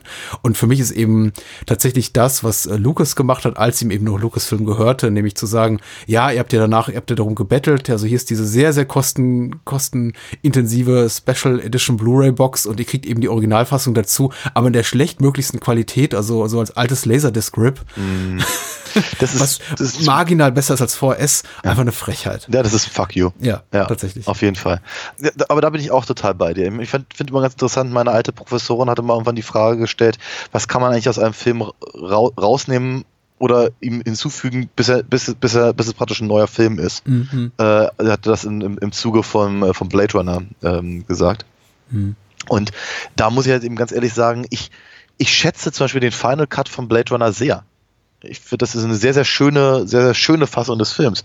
Aber wenn ich Bock habe, Blade Runner zu gucken, dann gucke ich mir die, die, die, äh, die, die, die, alte Kinofassung an, die internationale. Ja. Weil das ist, das ist die Fassung, mit der ich aufgewachsen bin. Deswegen mag ich diesen Film. Ich weiß, dass der Film besser sein kann, aber diese Fassung ist halt die Fassung, in die ich mich halt ursprünglich verliebt habe. Und bei Star Wars ist es nicht anders.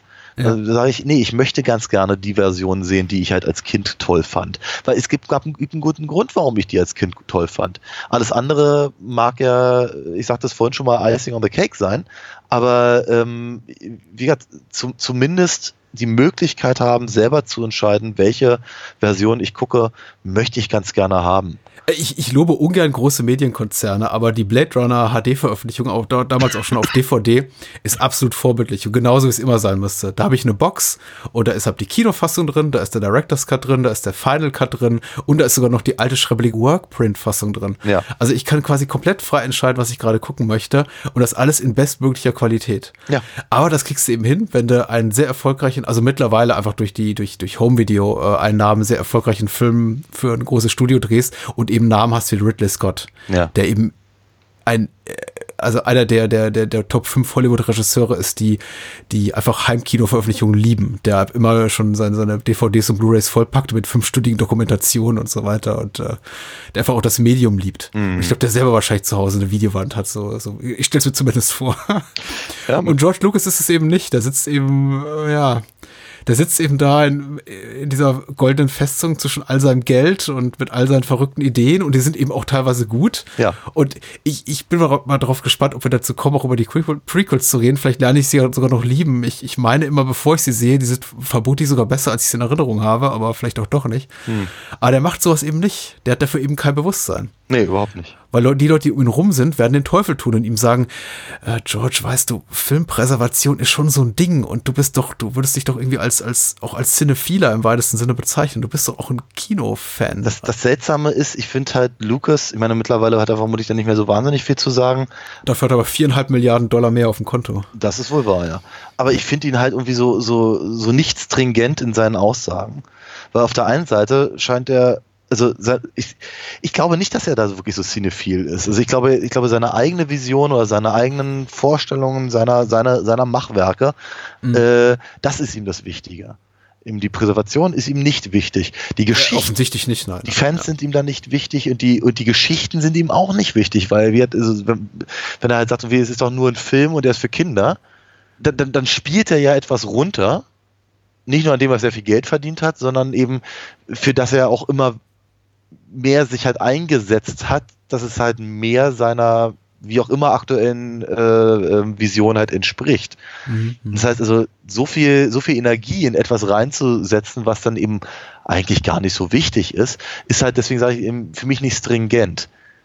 Ja, auf, der, auf der einen Seite ist, ist ihm ist ihm das dann wie wichtig genug, halt sein, den Großteil seines Lebens mit zu verbringen.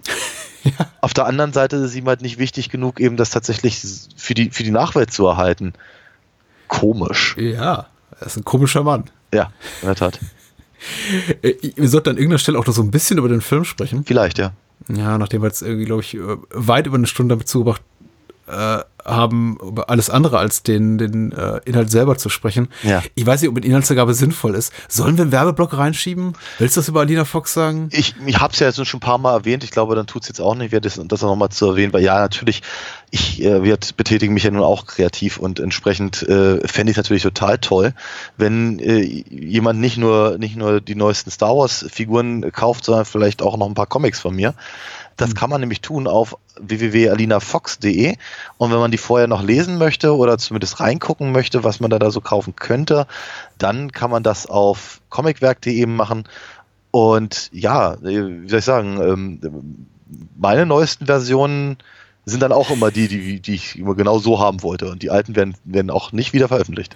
Äh, ich, ich möchte mich ganz kurz bedanken und äh, zum, ich glaube erst zum Ende dieser Episode oder kurz was zum Kollabobuch sagen, weil es ist die letzte Episode, die erscheint vor, vor dem Ende der Kampagne und nochmal, oh. äh, da werde ich ganz, ganz innig darum betteln, da, da nochmal Geld für zu geben. Aber äh, an dieser Stelle möchte ich mich bei allen Menschen bedanken, die uns über PayPal, äh, Steady und Patreon unterstützen. Das ist ähm, mir ganz viel wert und diesem Format ganz viel wert und äh, dadurch existiert es eben auch weiter. Und die ganz besonders großzügigen äh, Spender diesen Monat waren Christian, Johannes, Martin, Michael, Mirko, Denat, Oliver, viele bekannte Namen, Sascha, Sayan, äh, Sebastian, äh, Stefan, Steffen äh, und Thomas. Vielen Dank an die genannten Herren. Keine Dame dabei, aber wir haben auch ähm, Damen unter den Spendern und das äh, freut mich auch sehr. Bloß ich kann äh, nicht alle nennen, sondern nur hier einige und andere werden dann andermal erwähnt. Ich äh, bin sehr happy darüber. Und äh, jetzt gerne weiter im Text, weil ich weiß nicht, nicht, dass irgendjemand da draußen peinlich berührt ist, weil er denkt, ja, du sollst, du sollst du nicht Danke sagen, Patrick, das ist selbstverständlich. Nein, ich bin wirklich sehr, sehr dankbar dafür. Ich, äh, ich, äh, ich spiele es auch mal gerne so ein bisschen runter, weil es mir peinlich ist, über, über so viel Geld zu reden. Aber das Ding hier ist leider finanziert sich nicht von selbst und ich bin äh, aufrichtig dankbar dafür, dass uns Menschen unterstützen. Ja. Vielen Dank. Auch. Du auch. Und äh, wir sind auch dankbar für, für Krieg der Sterne. Ich weiß nicht, sollten soll wir äh, trotzdem Moonshades Inhaltsangabe vorlesen? Na klar, komm, also, ja. also wenn, wenn Moonshade nicht in unserer Krieg der Sterne-Episode drin ist, dann würde mir was fehlen. Dann haben wir mindestens zumindest das gemacht, auch wenn wir vielleicht inhaltlich gar nicht so viel besprechen können, wie wir wollen. Mal gucken, wie, wie lang der Abend noch wird. Äh, ja, zur Vorgeschichte muss man nicht viel sagen. Ich glaube, so ein bisschen Trivia haben wir bereits auch aufgeschlüsselt. Der, der Film kam 1977 raus, Regie führte George Lucas, die Hauptrollen spielen äh, Carrie Fisher, Mark Hamill, Harrison Ford, Alec Guinness und äh, noch viele weitere nette Menschen, über die wir äh, zu reden haben werden. Universal und Disney lehnten damals ab, den Film zu produzieren, aber Alan Ladd bei, bei Fox nahm das Angebot an und äh, ja, sprach Lucas all die äh, Vermarktungsrechte und Sequelrechte zu, weswegen eben auch heute George Lucas auf eine Menge Geld sitzt und äh, Fox gar nicht so. Aber Fox gibt's ja eh bald nicht mehr, also am Ende eh auch alles egal. Krieg der Sterne von Moonshade. Moonshade schreibt vor langer, langer Zeit in einer weit entfernten Galaxis. Eine Rebellenorganisation bekämpft aus dem Untergrund das herrschende böse Imperium. Als Prinzessin Leia, gespielt von Carrie Fisher, vom Heerführer des Imperiums Darth Vader gefangen genommen wird, kann sie gerade noch eine Hilfsbotschaft an alten Jedi-Ritter Kenobi, Alec Guinness, mittels zweier Droiden losschicken. Diese Botschaft er, er, erhält aber der junge Luke Skywalker, Mark Hamill, der sich bald darauf mit Kenobi, den Droiden und dem Draufgänger und Schmuggler Han Solo, gespielt von Harrison Ford und seinem Co-Piloten Chewbacca, auf den Weg macht, Leia zu retten. Ihr Weg führt sie zum Todesstern, ein mondgroßes Raumschiff, mit dem man ganze Planeten zerstören kann. Und somit auch die Verstecke sämtlicher Rebellen. Da, da, da. Ja, cool. Ja, Passt. ich würde fast sagen, das ist fast detaillierter als der Opening Crawl. Ja. Aber was jetzt nicht verkehrt ist. Nee, überhaupt nicht. Ganz im Gegenteil. Das hat er doch ganz gut, ganz gut zusammengefasst. So normalerweise käme jetzt hier an der Stelle nach, der, nach, dem, nach dem Vorlesen die Frage, wie war deine Erfahrung mit dem Äh, ja, ich weiß auch nicht, ich weiß auch nicht jetzt nicht, ob wir das irgendwie szenisch durchkauen müssen und sagen, ach, das war toll und das Setdesign ist super. Ich glaube, je, jeder hat den Film komplett verinnerlicht. Ja. Aber meine, meine konkrete Seherfahrung war eine sehr, sehr gute und zwar die beste, die ich seit Jahren hatte, weil ich mir tatsächlich lange, lange Zeit und jetzt äh, nicht, die Mühe gemacht habe, die Nicht-Special Edition des Films zu gucken. Wie gesagt, es gibt ja Möglichkeiten, vielleicht auch nicht in optimaler Qualität, aber es gibt ja entsprechende DVDs, die irgendwie damals dieser Limited Edition beilagen oder man kann die alte VS gucken oder sonst was. Und ähm, das, was so der, der, der unbefleckten äh, Fassung am nächsten kommt, das, was ich eben auch damals in meiner Kindheit sah, auf Video von Sat 1 aufgenommen und dann in der Endlosschleife geguckt, ist das, was ich jetzt eben gesehen habe. Und es war eine, eine, eine wunderbare Erfahrung. Auch eine, eine Erfahrung, bei der ich relativ schnell loslassen konnte, konnte von diesem analytischen Blick. Weil zum, zum ersten Mal guckte ich eben drauf, so in den ersten 10, 15 Minuten und dachte schon, ah, das ist ja strukturell ganz interessant. Da ist der, da ist der Imperial March von, von John Williams äh, grandios und Der ist noch nicht drin in dem Film. Ach so, der ist der, äh, wie, wie heißt denn das Darth Vader Theme? Da, da, da. das ist der Imperial March, aber der ist noch nicht in dem Film drin. Okay, der kommt dann erst in den Imperium. Jawohl, ja. Ich bin kein, kein Score-Spezialist, man merkt es gleich. Aber äh, ich, ich, ich hörte eben die, die, die, sagen wir mal, die Musical Cues an und dachte, ja, schön, das ist, äh, kein, Wunder, dass es irgendwie Ich glaube, was, alles du- ich glaub, was du meinst, ist der, der Track, glaube ich, Imperial Attack oder The Empire Attacks oder sowas. Ja, ja, Ja. genau. Aber auf, auf jeden Fall sofort erkennbar, ja. äh, wenn man es wenn man's hört, ja. Vermutlich, aber ich habe eben relativ schnell diesen analytischen Blick aufgegeben. Zu Beginn war ich noch so drauf und dran zu sagen, so, oh, das ist ja strukturell interessant. Wir verbringen eben nur Zeit mit C3PO und R2D2. Das wird sich und der kommt noch ein Filmemacher trauen, Ja. äh, so, sowas zu machen. Also ein großes äh, Science-Fiction-Epos so zu beginnen und äh, mir dann eben auch inhaltliche äh, Fragen zu stellen, wie warum, warum schießen sie nicht diese Rettungskapsel einfach ab? Müssen sie irgendwie ähm, Schüsse sparen? sparen, Munition sparen? Ja, weil, weil ich so denke, so, hm, es, es gibt so einige, einige Sachen eben in dem Film, die Figuren nicht tun, von, bei, dem, bei denen man sich dann eben schon im Nachgang fragt, ja, warum eigentlich nicht? Du hättest eine ne Menge Arbeit für die gute oder böse Seite vermeiden können, hättest du einfach deinen Job ordentlich gemacht. Total. Vor allem, weil dann eben der, der eine ähm, äh, Assi von, von Darth Vader dann drei Minuten später um die Ecke kommt und sagt, hm, komisch, gerade ist eine, eine, eine Rettungskapsel losgegangen, Genau, da aber es sind war sie niemand an. Bord. Ah, Ja. genau. Äh, Ja. Und ich merkte, wie ich dann, das ist jetzt kein Zynismus, kein Sarkasmus, das ist aber schon tatsächlich so ein bisschen so eine emotionale Entrücktheit meinerseits, die auch darin fußt in die äh, mittlerweile dutzendfache Seherfahrung mit den Special Editions und der zunehmenden Entliebung tatsächlich von diesem, von diesem Franchise auch meinerseits. Mhm. Und ich war dann, je mehr der Film voranschritt, also spätestens glaube ich nach einer halben Stunde komplett wieder drin, auch in einem alten Gefühl und habe sehr, sehr genossen, äh, Das den ist Film schön, zu ja. gucken. Sehr gut. Also ich glaube, ich glaube, Jede kritische Dis- Distanz fallen lassen. ist mir auch aufgefallen, muss ich ganz ehrlich sagen. Aber genau das, was du gerade sagtest, äh, da, da dachte ich auch so ein bisschen drüber nach. Es ist schon sehr, es konveniert schon sehr, ne, dass die Sachen halt genau so laufen. Hm. Ähm, aber äh, es, es stört mich nicht. Ich glaube, das, ein, das, einzige, das einzige Mal, dass ich tatsächlich so ganz, ganz leichten zynischen äh, zynische Anwandlung hatte, war, als ich mir wieder mal die Frage gestellt habe, wenn ich mich verstecken würde vor einem, keine Ahnung, einer, einer, einem, einem übermächtigen Polizeistaat, Hm. würde ich dann meinen Vornamen wechseln? Also, ich meine, würdest du das tun? Würdest du, würd- du würdest du, du jetzt äh, in, in, in den Untergrund gehen und du bist jetzt nicht mehr Patrick Lohmeier, du bist jetzt Willibald Lohmeier. Da kennt dich ja niemand.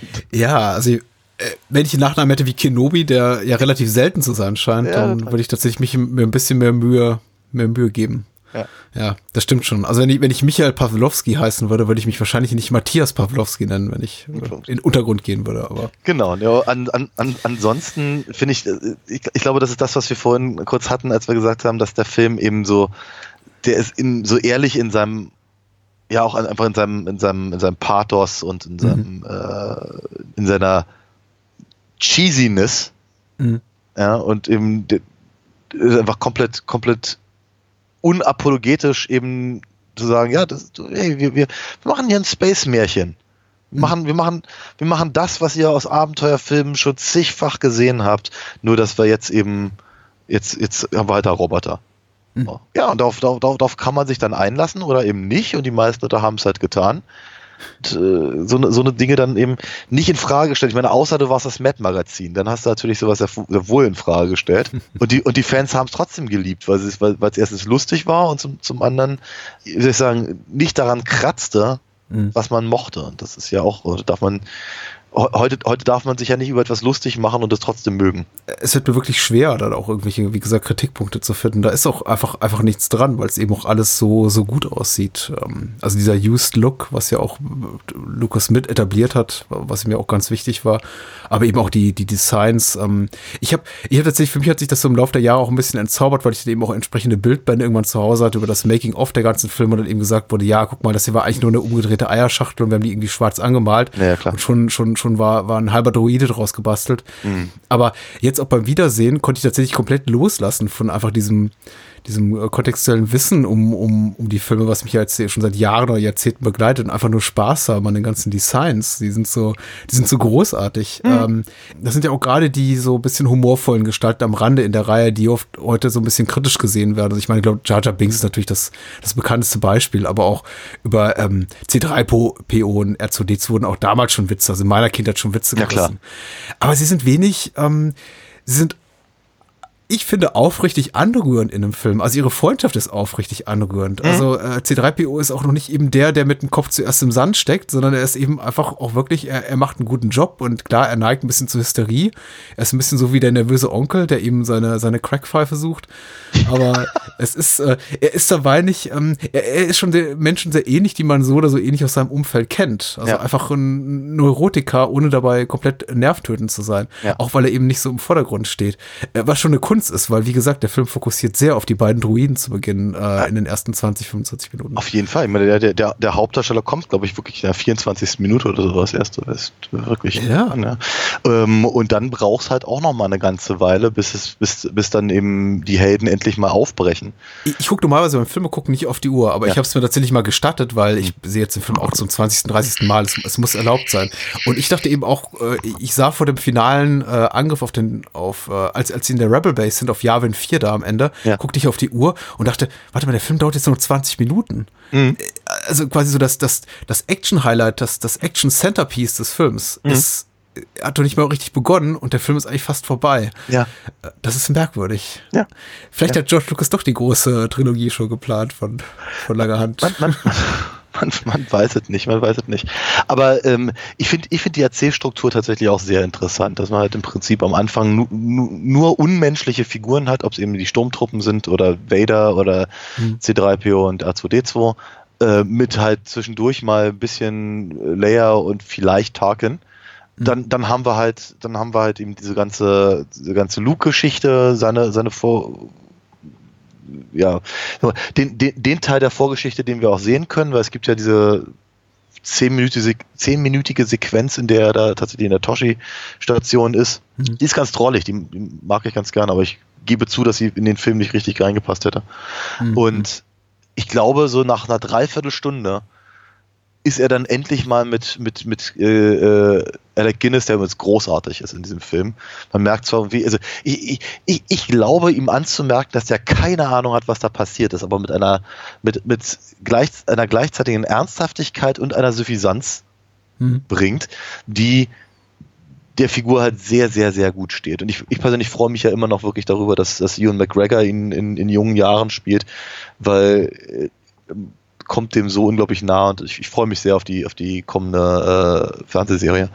Ähm, genau, mhm. auf jeden Fall, auf jeden Fall dreiviertel, dreiviertel Stunde innerhalb des Films und sie sind jetzt erstmal in Moss Eisley. Mhm. So, und dann, dann, dann passiert halt noch eine ganze Menge und äh, Arme werden abgesäbelt und Sturmtruppen schießen auf den rasenden Falken, was ich uns immer noch einen deutlich cooleren Namen finde als den Millennium Falken. Und Hat man da eigentlich die Synchro in den späteren Teilen angepasst, also ja, ja. dahingehend, dass man dann eben auch nicht mehr von Laserschwert sprach? Richtig. Von, also ich glaube, ich glaube in den, in Teilen, in den Teilen 2 und 3 oder 5 und 6 oder wie man es auch mal jetzt äh, hm. nennen möchte, ich glaube, da ist das etwas stringenter, als, als es jetzt eben in dem ersten Film war. Ja. Genau, so. Alderan ist kaputt Hm. und irgendwann startet die Befreiungsaktion, so nach ein bisschen mehr als einer Stunde. Hm, hm. Ja, also, das ist schon, das ist, äh, ich meine, wenn, wenn, wenn, der Film damit äh, halt zu Ende wäre, dann wäre es, dann, dann wäre er, ich möchte nicht sagen langweilig, aber er würde, er wäre schon, er würde sich sehr viel Zeit nehmen für etwas, was dann gar nicht mal so viel hinten raus bietet.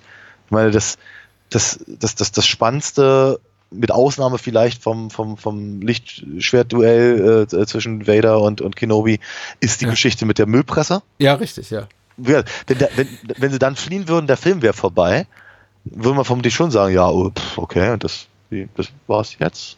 Mhm. Aber du hast natürlich völlig recht, dann kommt ja noch eine halbe Stunde Film. Es ist eine klassische Konstru äh, Art und Weise, einen Film zu konstruieren, die mir heute im aktuellen Tentpole-Kino oder Blockbuster-Kino so ein bisschen fehlt, weil man neigt ja tatsächlich so dazu, einen Film relativ gleichförmig über eine relativ lange, lange Zeit mit äh, Showpieces, Showcases für, für Special Effects Technik oder so zu versehen. Ja, also me- meine Wahrnehmung vieler großer äh, Studioproduktionen, gerade so aus dem Disney-Umfeld, sind eben so, äh, klar, Exposition, Exposition, bam, bam, bam, äh, äh, Exposition, Exposition, dann wieder irgendwie fünf bis zehn Minuten Action-Highlight und so weiter und so fort, bis man tatsächlich an den Punkt kommt, an dem man irgendwie oft über das Finale dann resümiert, ja, das war auch okay, aber eigentlich so richtig, das richtig Coole war in der ersten halben Stunde. Geht mir immer häufiger so, ist vielleicht aber auch einfach nur Altersschwachsinn oder Altersstarrsinn oder wie auch immer, vielleicht ist auch irgendwie völlig falsch war. Aber tatsächlich so diese klassische Konstruktion wie hier, dass man eben sagt, okay, ihr habt eine Menge coole Sachen gesehen, aber das wirkliche Highlight, zumindest äh, effektseitig und äh, äh, spannungsseitig, einfach auch dramaturgisch, das heben wir uns für das, äh, für das Ende Ende auf. Das ist schon sehr wirkungsvoll hier. Was nicht heißt, dass mir der Film bis dahin keinen Spaß macht. Er hält einen unglaublich bei Laune, aber die, ähm, die Sequenzen, die wir sehen, sind einfach so, was, äh, was den, äh, den, den Aufwand betrifft, das Spektakel sehr äh, viel mehr Low-Tech als das, was wir eben da am Ende sehen. Also die Müllpresse ist toll. Ich habe nichts dagegen. Ich habe nichts dagegen, wenn sich da äh, Han und, äh, und Chewie und Luke unter, unter Deck da verstecken im, im rasenden Falken. Ja. A- Abgesehen davon, dass ich immer den Gedanken habe, okay, das, das Internet würde heute Lukas für solche Szenen über dem offenen Feuer rösten, weil die sagen, ah, hier, Plothole, Plothole. Wie Ja. kann das denn sein? Die, die steigen da runter und Ja. können irgendwie Raumkapseln aus Kilometer Entfernung scannen, Ja, aber, aber- sind nicht in der Lage, irgendwie zwei Meter neben sich mal irgendwie so eine Klappe aufzumachen. Ja, genau. Äh, aber das ist irgendwie auch alles schon spannend. Aber tatsächlich so das richtige Leckerli dann, dann am Schluss. Und äh, wie gesagt, das ist so nicht mal meine Lieblingsszene, aber sie passt unglaublich gut dahin, weil sie tatsächlich äh, eben dann auch nahtlos in diesen triumphalen Moment, in den Lini Riefenstahl-Moment dann, dann übergeht und äh, alles ist toll und Medaillen und Punktlandung.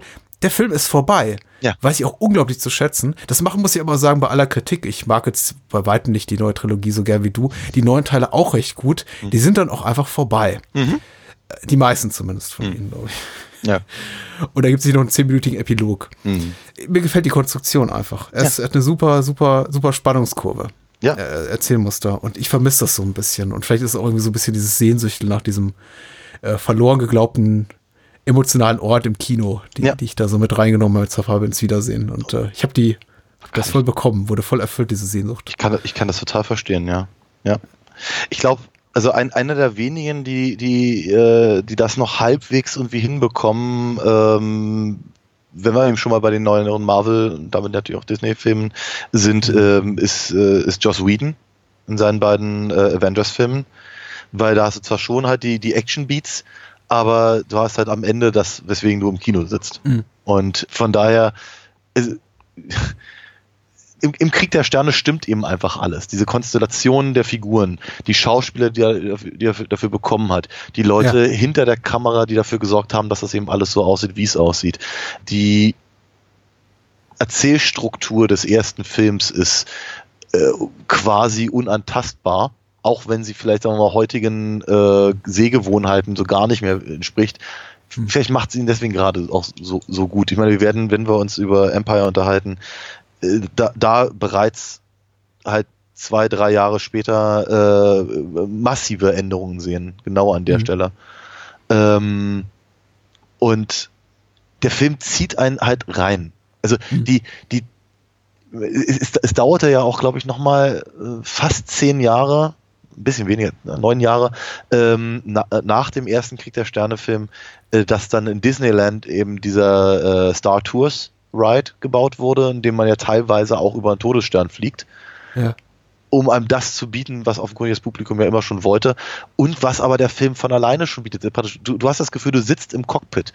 Du bist halt immer mit dabei. Diese, diese, diese, dieser, dieser Dogfight, den er da inszeniert, ist wiederum, es ist, es ist nichts unglaublich Originelles, weil er einfach nur das machen wollte, was er selber irgendwie in alten Zweiter Weltkriegsfilmen toll fand. Mhm.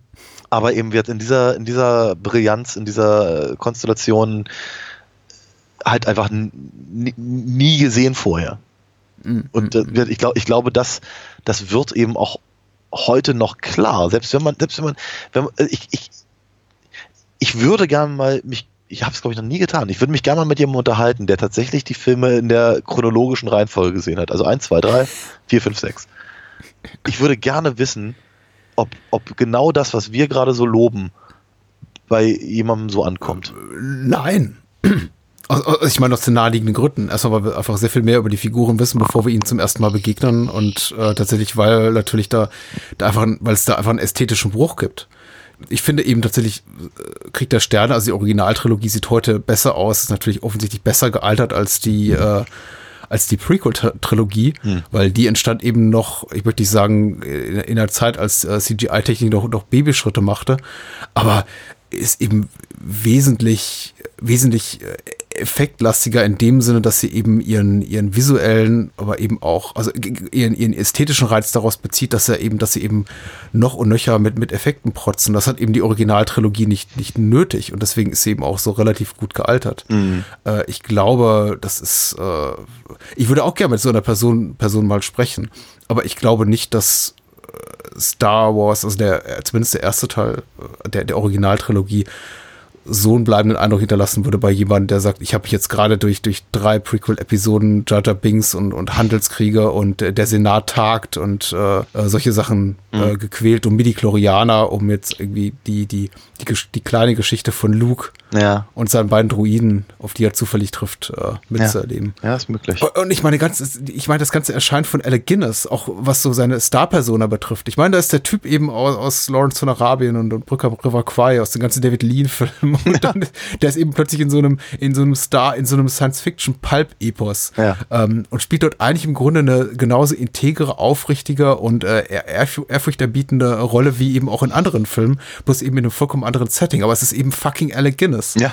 Äh, das ist eben, wenn du drei, ich glaube, drei, drei, Teile mit Hugh McGregor schon gelebt hast, nicht mehr so wahnsinnig beeindruckend. Also. Vermute ich nicht, nein. Nein, also zumindest, zumindest nicht, wenn du nicht vorher wusstest, wer Alec Guinness ist und, und äh, das ist auch eine gute Frage, das, die du da stellst. Das, Wissen das die Kinder heutzutage ja. noch? Ja, ja, und eben, und eben, wenn man Kenobi eben so kennengelernt hast. Ich, ich, nochmal, ich kann mich halt sehr darüber freuen, wenn, wenn, wenn äh, Ewan McGregor eben seinen persönlichen eigenen inneren Alec Guinness channelt. Mhm. Äh, und, und ich glaube, er ist sehr gut dabei. Also ich, ich, mhm. ich, mag, ich mag seinen Kenobi wahnsinnig gerne. Ich mag im Übrigen auch den Kenobi sehr gerne aus der, aus der Clone Wars äh, Animationsserie. Aber es basiert halt alles auf dem, was, was Alec Guinness da halt gemacht hat. Ja. Und äh, wer das zu erkennen, mag vielleicht schon mal einfach eine Hürde sein. Ich weiß es aber nicht so genau. Ich weiß halt nur, dass, also zum Beispiel, also für meine Tochter ist Star Wars vor allem erstmal Ray. Okay. Die hat zwar noch keinen Film gesehen davon, aber sie sieht halt überall die Bilder und die Poster und die äh, Illustrationen von, äh, von, der, von der jungen Frau mit dem Laserschwert. Das findet sie toll. Das ist ja auch nicht verkehrt, das soll es ja auch sagen. Na, genau, das heißt also mit anderen Worten, äh, also sie wundert sich immer so ein bisschen, was ich, wenn, wenn, wenn sie halt äh, Bilder von Mark Hamill sieht mit Bart, fragt sie, ist das Obi-Wan Kenobi? Sag ich, hm. Nein, das ist halt Luke in alt, aber er sieht halt in alt eher aus wie Kenobi. Also hm, erklär das so mal jemandem. Äh, es, es ist, äh, ich glaube, das verwirrt sie dann tatsächlich mehr, diese, diese, diese, dieser, dieser ganze epische Aufbau. Und da, da wird es hm. dann einfach mal interessant, wenn sie irgendwann so alt ist, dass sie, dass sie eben die Filme auch gucken darf, frage ich mich ja tatsächlich, mit welchem anzufangen. Ich empfehle die Originaltrilogie. ich, ich auch, aber ich glaube, dann wäre sie äh, beleidigt, weil Ray nicht auftaucht. Ja, stimmt. Es ist, Ach, zum Glück war die, ja. es, es ist eben vielleicht auch so, dass eben bei einem, einem, einem, einem, einem Thema wie Star Wars, das eben einfach über so lange Zeit so präsent ist und war, ja.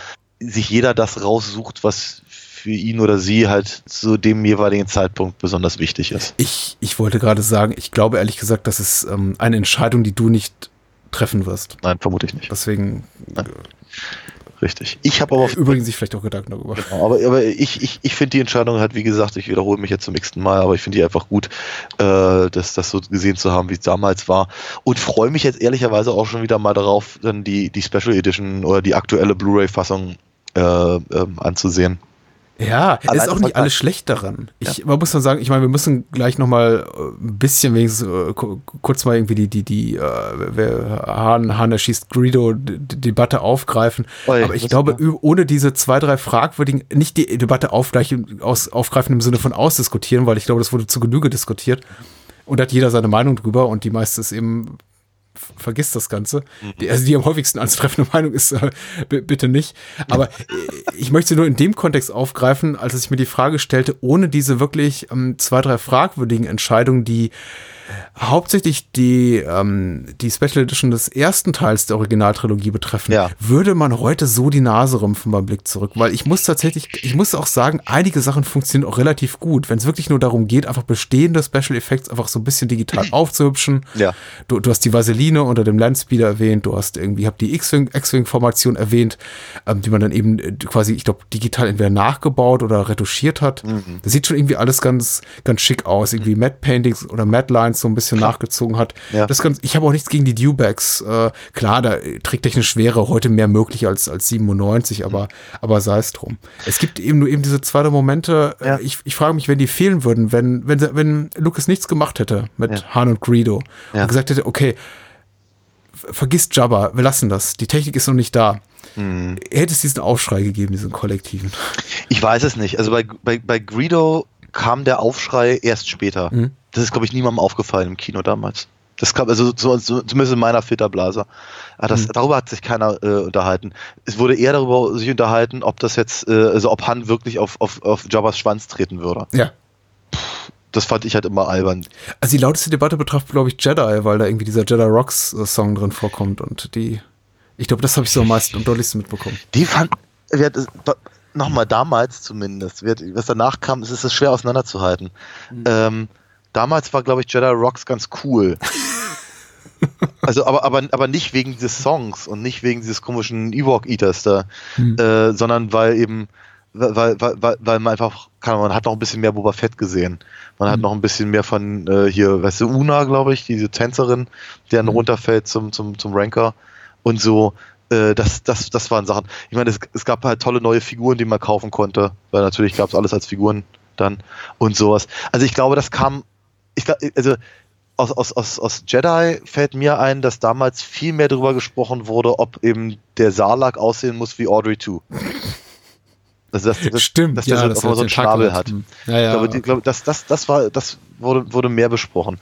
Mhm. Ähm, ich glaube tatsächlich positiv aus Jedi wurde immer erwähnt, die, äh, diese, diese Ewok Celebration am Ende, mhm. wo man dann eben noch ein bisschen Coruscant sieht und, und, und, und Bespin und mhm. wo, wo, wo sie alle feiern, dass das Imperium jetzt tot ist und so. Ähm, auch wenn etliche den, den alten Jupp-Nupp-Song äh, vermisst haben und sowas. Ähm, aber ich glaube, äh, am, ich glaube, am wenigsten rumkritisiert wurde tatsächlich an Empire, weil da wurde ihm auch am wenigsten getan. Ja, es wird immer damit argumentiert, äh, Richard Marquand war eben, glaube ich, damals auch schon tot und Irving Kirschner lebte noch und äh, Irving Kirschner war eben natürlich auch eine, ja, ein, ein Mentor und eine, eine, eine, Autoritätsfigur immer für Lucas. Ja. Als ein ehemaliger Filmdozent und da wurde dann argumentiert, ja, Kirschner hätte es auch nicht zugelassen. Aber ich glaube, ehrlich gesagt, wenn Lucas es gewollt hätte, Lukas wirkt für mich zu ignorant, um das wirklich so als, als Grund zu nennen. Ja, sie, haben, ja, sie, haben, sie haben diese Wampa-Szene, also mit dem Eismonster, da haben sie, glaube ich, ja. neu gedreht. Und man sieht jetzt ein bisschen mehr davon. Äh, aber es funktioniert. Äh, sie haben halt so ein bisschen dieses, das Problem der, der, der schwarzen Umrandungen der Snowspeeder gelöst, was okay ist. Und sie haben Bespin äh, ein bisschen voller gemacht und, und man konnte ja. ein bisschen durch die, durch die Fenster gucken. Und das sind Sachen tatsächlich, die funktionieren. Ich, glaub, ich glaube, also Bespin wirkt für mich halt tatsächlich in der Special Edition äh, greifbarer, ja. nicht so steril. Ähm, nicht, dass ich halt vorher gesagt hätte, na Mensch, da ist aber wenig los auf der Station, aber das, das, das ist tatsächlich eine Veränderung, wo ich sage, das ist okay. Ich glaube, das größere Problem halt in, im, im Krieg der Sterne damals war, nochmal, nicht unbedingt, ob Greedo oder Han zuerst schießt, sondern dieses, dieser, dieser, dieser komische CGI-Roboter, der, der irgendwie einen anderen Roboter irgendwie um die Ecke haut. Ja. Und sowas. Und, und, und, und die, die Javas, die von, den, von diesem Dinosaurierviech irgendwie runterbaumeln. Ja, also, wo, wobei ich meine, die, die, der grundsätzliche Gedanke, lass uns Moos Eisley äh, ein bisschen mehr bevölkern. Ja, ist der gleiche schon korrekt. Natürlich, ja. ja, klar. Ja, ja. Aber, aber, aber auch da sieht man halt schon, schon, sagen wir mal, Anflüge eines Humors Mhm. der dann eben in Jar Binks seine Kulmination erfährt. Ja, ja, ja, klar. Ich glaube, das ist auch für, ma für mich der maßgebliche Kritikpunkt an diesem ganzen Jedi Rock Song, über den wir dann sicher noch reden werden, wenn wir über den dritten Teil sprechen. Bestimmt. Weil äh, ich, ich finde, ich kann da damit leben, dass das Lied drin ist. Ich äh, möchte nicht unbedingt mit, den, mit diesen CGI-Close-Ups der Sängerin der dann irgendwie Speichel aus dem Mund fliegt, Mhm. leben. Aber äh, dazu kommen wir dann noch. Oder kommen wir nicht, ne? Wir gucken ja hier die Originalfassung. Ja, in der Tat. Aber wir werden drüber reden, auf jeden Fall. Ja, ja. Wie wir das heute Abend auch getan haben. Ja, ja. Ich habe noch eine Frage. Ich habe, äh, vielleicht kannst du mir das als äh, Star Wars Hardliner. Es tut mir übrigens leid, wenn du überhaupt diese, diese Sachen an der Star Wars Peripherie oder Teil, Teil der, der, des, des Franchise benennst und ich kann dazu nie was sagen. Vielleicht fällt es zum einen oder anderen Hörer auch auf, wenn Daniel sagt, irgendwie Mandalorian oder Clone Wars Serie und bla bla. Ich, ich halte dann einfach die Klappe, Ja. weil ich habe die alle nicht gesehen. Ja. Aber ich, weil ich, ich habe keine Ahnung davon. Ich möchte dann auch nicht irgendwie unqualifizierte Kommentare machen, so von wegen, ich habe ja gehört, die sollen toll sein oder Mhm. Scheiße. Also ich, ich spare mir das. Ich äh, möchte dann auch irgendwie einfach nicht, nichts hinzufügen. Klar. Du, du hast ja mehr Ahnung, deswegen stelle ich dir auch die Frage, was genau passiert, als Darth Vader ähm, Obi-Wan tötet. Äh, Ich, ich stelle mir die Frage, ehrlich gesagt, seit ich zehn bin. Da sagt dann eben sein, sein Umhang so zusammen, ohne ganz offensichtlich einen leblosen Körper darin. Na. Trotzdem schreien eben alle, oh Gott, er ist tot, er ist tot, und dann verschwinden sie eben. Ja. Die für mich offensichtliche Frage zu stellen, wo ist er denn nun? ich habe das nie so verstanden. Ja, ja, im Prinzip, ich meine, Darth Vader scheint diese Frage ja zu stellen, deswegen trampelt er auf dem, auf dem Umhang rum. Ja. Ähm, also, was, was im Prinzip passiert ist, ähm, er wird eins mit der Macht. Ja. So. Äh, und ich glaube, das, hat, das, war, das war auch schon damals erkennbar, ohne Special Edition und ohne weitere Filme und sonst irgendwas. Also so dieses, ne, so, so, so, so, ähm, keine Ahnung, Aufgehen ins Dings. Und er sagt ja vorher, wenn, wenn du mich schlägst, dann werde ich mächtiger sein, als du es dir jetzt vorstellen kannst. Und das, das war eigentlich die ganze Information, die ich als Kind zumindest brauchte. Ne? Und, Ja, und später, wenn dann, wenn dann äh, Yoda irgendwann stirbt, äh, verschwindet er ja auch. Ne? Das, heißt, Ja. also, das heißt, wir haben halt äh, früher halt immer gedacht, okay, wenn ein Jedi stirbt, dann verschwindet er. Es ist nicht ganz klar, warum Darth Vader eigentlich nicht verschwindet, wenn er, wenn er, äh, wenn er dann stirbt. Und ähm, wenn dann, als dann äh, hier Epido Episode 1 rauskam, verschwindet Qui-Gon auch nicht, wenn er stirbt. Ich spoiler hier gerade alle Filme durch, ist mir völlig egal. Ähm, also kein Jedi stirbt, äh, verschwindet, wenn er stirbt, außer eben die gerade erwähnten. Und das liegt halt an etwas, was, oh Gott, wie hieß der noch gleich? Darf, was mit P. Ich habe aber den Namen völlig vergessen. Ist auch wurscht. Ja. Also in irgendeinem, irgendeiner der, der, der, der, der Nebenschauplätze, ob das jetzt irgendwie Comic, Computerspiel, Buch oder sonst was. Plagueis, glaube ich, hieß der. Darth Plagueis. Also irgend, irgendein. Klingt nach George Lucas, ja. Ja, ja. Ein, ein Sith Lord hat eben im Prinzip wohl irgendwann mal das, äh, das, das äh, ra- rausgefunden, wie man, wie man im Prinzip äh, äh, den, den, den, den, den, den Tod quasi so über, über äh, äh, winden kann. Und Qui-Gon hat das wohl auch irgendwann mal rausbekommen. So. Ja. Aber, aber er konnte diese Fähigkeit halt nicht, nicht vollständig äh, aus, ähm, auslernen. Ja? Hm. Das heißt also, wenn, wenn er stirbt, dann verschwindet er eben nicht. Aber man hört ihn ja noch zwei, dreimal. Hm. Also in äh, im, im, äh, darf er irgendwie Anakin No und sowas rufen im, im, äh, im Angriff der Klonkrieger und es gibt auf jeden Fall, glaube ich, eine geschnittene Szene im ähm, in Episode 3, wo er dann eben mit, mit, mit Yoda spricht und ihm halt eben sa- erzählt, äh, dass, dass er halt das halt nicht so ganz hinbekommt, als, als, als das, was man Force Ghost nennt, also ein, ein, Mhm. ein, ein Machtgeist, äh, wiederzukommen, aber zumindest kann er halt per, per Stimme kommunizieren. Es gibt auch eine solche Szene in den Clone Wars. Mhm. Genau, aber er bringt im Prinzip Yoda bei, wie man halt als, als, als Geist zurückkommt und Yoda bringt es dann Kenobi bei, weswegen Kenobi dann eben auch im, äh, in, äh, als Alec Guinness im, im, im Empire wieder auftauchen darf und so, die, die, die, die, die toten äh, äh, Force Ghosts bringen das eben offenkundig den anderen bei und dann gibt es auch noch ein paar Jedi, die dann eben später wieder auftauchen können. Okay, womit das dann einigermaßen befriedigend für mich beantwortet wäre. Das ist gut, das freut mich. Also nicht, dass ich jetzt darüber 30 Jahre lang schlaflose Nächte verloren habe, also das ist oder verbracht habe, das ist aber äh, Ich frage mich das jetzt tatsächlich beim Wiedersehen. Ja. Äh, Aber äh, weniger um die genauen Umstände als vielmehr auf die äh, für mich nicht nachvollziehbare Reaktion. Dass Mhm. irgendwie, dass das niemals jemand in Frage stellt, weil die Macht als äh, Entität äh, ist, also als, als Ding in diesem Film, ist ja noch nicht wirklich, zumindest glaube ich, bei Luke, bei, bei Luke so richtig angekommen. Nein, überhaupt und, nicht. Äh, Ja. äh, Han und Leia wissen mutmaßlich gar nichts darüber. Richtig. Und dann eben so sowas mitzuerleben und sich dann nie danach die Frage zu stellen, okay, was genau ist da eigentlich jetzt gerade passiert? Ja. Erschien mir so ein bisschen äh, merkwürdig. Aber das ist eben so eine Sache wie, wieder so ein Moment wie, warum schießen sie nicht auf die Rettungskapsel? Das ist äh, tatsächlich, ähm, ich, äh, ich verliere darüber mittlerweile nicht mehr groß Zeit. Ich glaube, das Internet wird sich heute darüber aufregen. Da gibt's dann ganze äh, YouTube äh, Video-Essays von Mhm. drei Stunden Länge darüber, äh, was der Grund sein könnte. Ich, ich, ich brauche es auch nicht. Ich bin, Richtig. ich bin. Ich meine, aber, aber, aber Krieg der Sterne selber gibt ja, gibt ja schon, also zwar keine Antwort im Sinne von hier, das ist, das ist die, das ist die Lösung des Rätsels, Ja. aber ähm, zu, äh, zu, zumindest ja, er hat, er hat ja dieses, dieses, dieses, dieses, Foreshadowing, hat diese, Mhm. äh, dieses eben, äh, ich werde mächtiger sein, dass du dir vorstellen kannst. Dann, dann verschwindet er eben und dann, dann erscheint er ihm ja permanent, also Luke permanent beim Angriff halt als Stimme, als, als, Ja. als kleiner, kleiner Mann im Ohr und so. Also von daher, da, da, da wird ja auch dem, dem, dem, dem jugendlichen Zuschauer äh, Anno 77 klar, dass da offenkundig irgendetwas Mystisches passiert. Mhm. Ja, was ich, keine Ahnung, de- denk, denk mal dran, wie, was ich Merlin äh, in Excalibur äh, ähm, Arthur halt im, nur, nur im Traum erscheinen kann und so eine Sachen. Ja, er, ist halt, ja. er, ist halt, er, ist halt ein, er ist halt ein Space-Zauberer, meine Güte. Oh. Ich habe ich hab die ganze Zeit die Befürchtung, wir nehmen zu viel vorweg von einem späteren Gespräch. Das mag sein. sagen, guck mal Empire hier und Jedi da und guck mal da, Prequel 1, 2, 3. Das, äh, es kommt ja noch ganz viel. Wir verbringen doch ein bisschen Zeit mit der Reihe. Wir müssen einfach mal gucken, wie lange unser Atem reicht äh, oder ob wir vielleicht irgendwie nach der Originaltrilogie sagen, so, das äh, ist jetzt auch gut. Wir haben eigentlich mittlerweile jeden Film abgeklappert. Ja. Äh, mehr oder weniger direkt. Ich bin, ich bin tatsächlich sehr gespannt. Ich, glaub, ich glaube, gerade über Episode 1 hätte ich noch eine ganze Menge zu erzählen, einfach durch meine, durch meine Erfahrung damit damals und so. Ja, ja, ja. Den, den, den wir beide auch hautnah erlebt haben in erwachsenem Alter, das ist ja nochmal äh, anders und äh, bei dir nochmal doppelt intensiv. Ja. Äh, vielleicht noch so zum Abschluss, gibt es einen liebsten Moment oder etwas, was dich bis heute vielleicht auch beeindruckt, packt, Gänsehautmoment? Gibt wahrscheinlich mehrere. Mm. Ja, es gibt so, mehrere. Also ich mag, Also, also den einen, der Wolfsmann bei mir. ich war, ich war, bei mir geht es, glaube ich, wirklich de- deutlich mehrere. Also ich meine, wenn, wenn die Sturmtruppen am Anfang reinkommen, Mhm. äh, wenn, wenn, wenn Luke sich die beiden Doppelsonnen von Tatooine anguckt zum Beispiel, Ja. sehr super kitschig, aber doch immer noch sehr schön.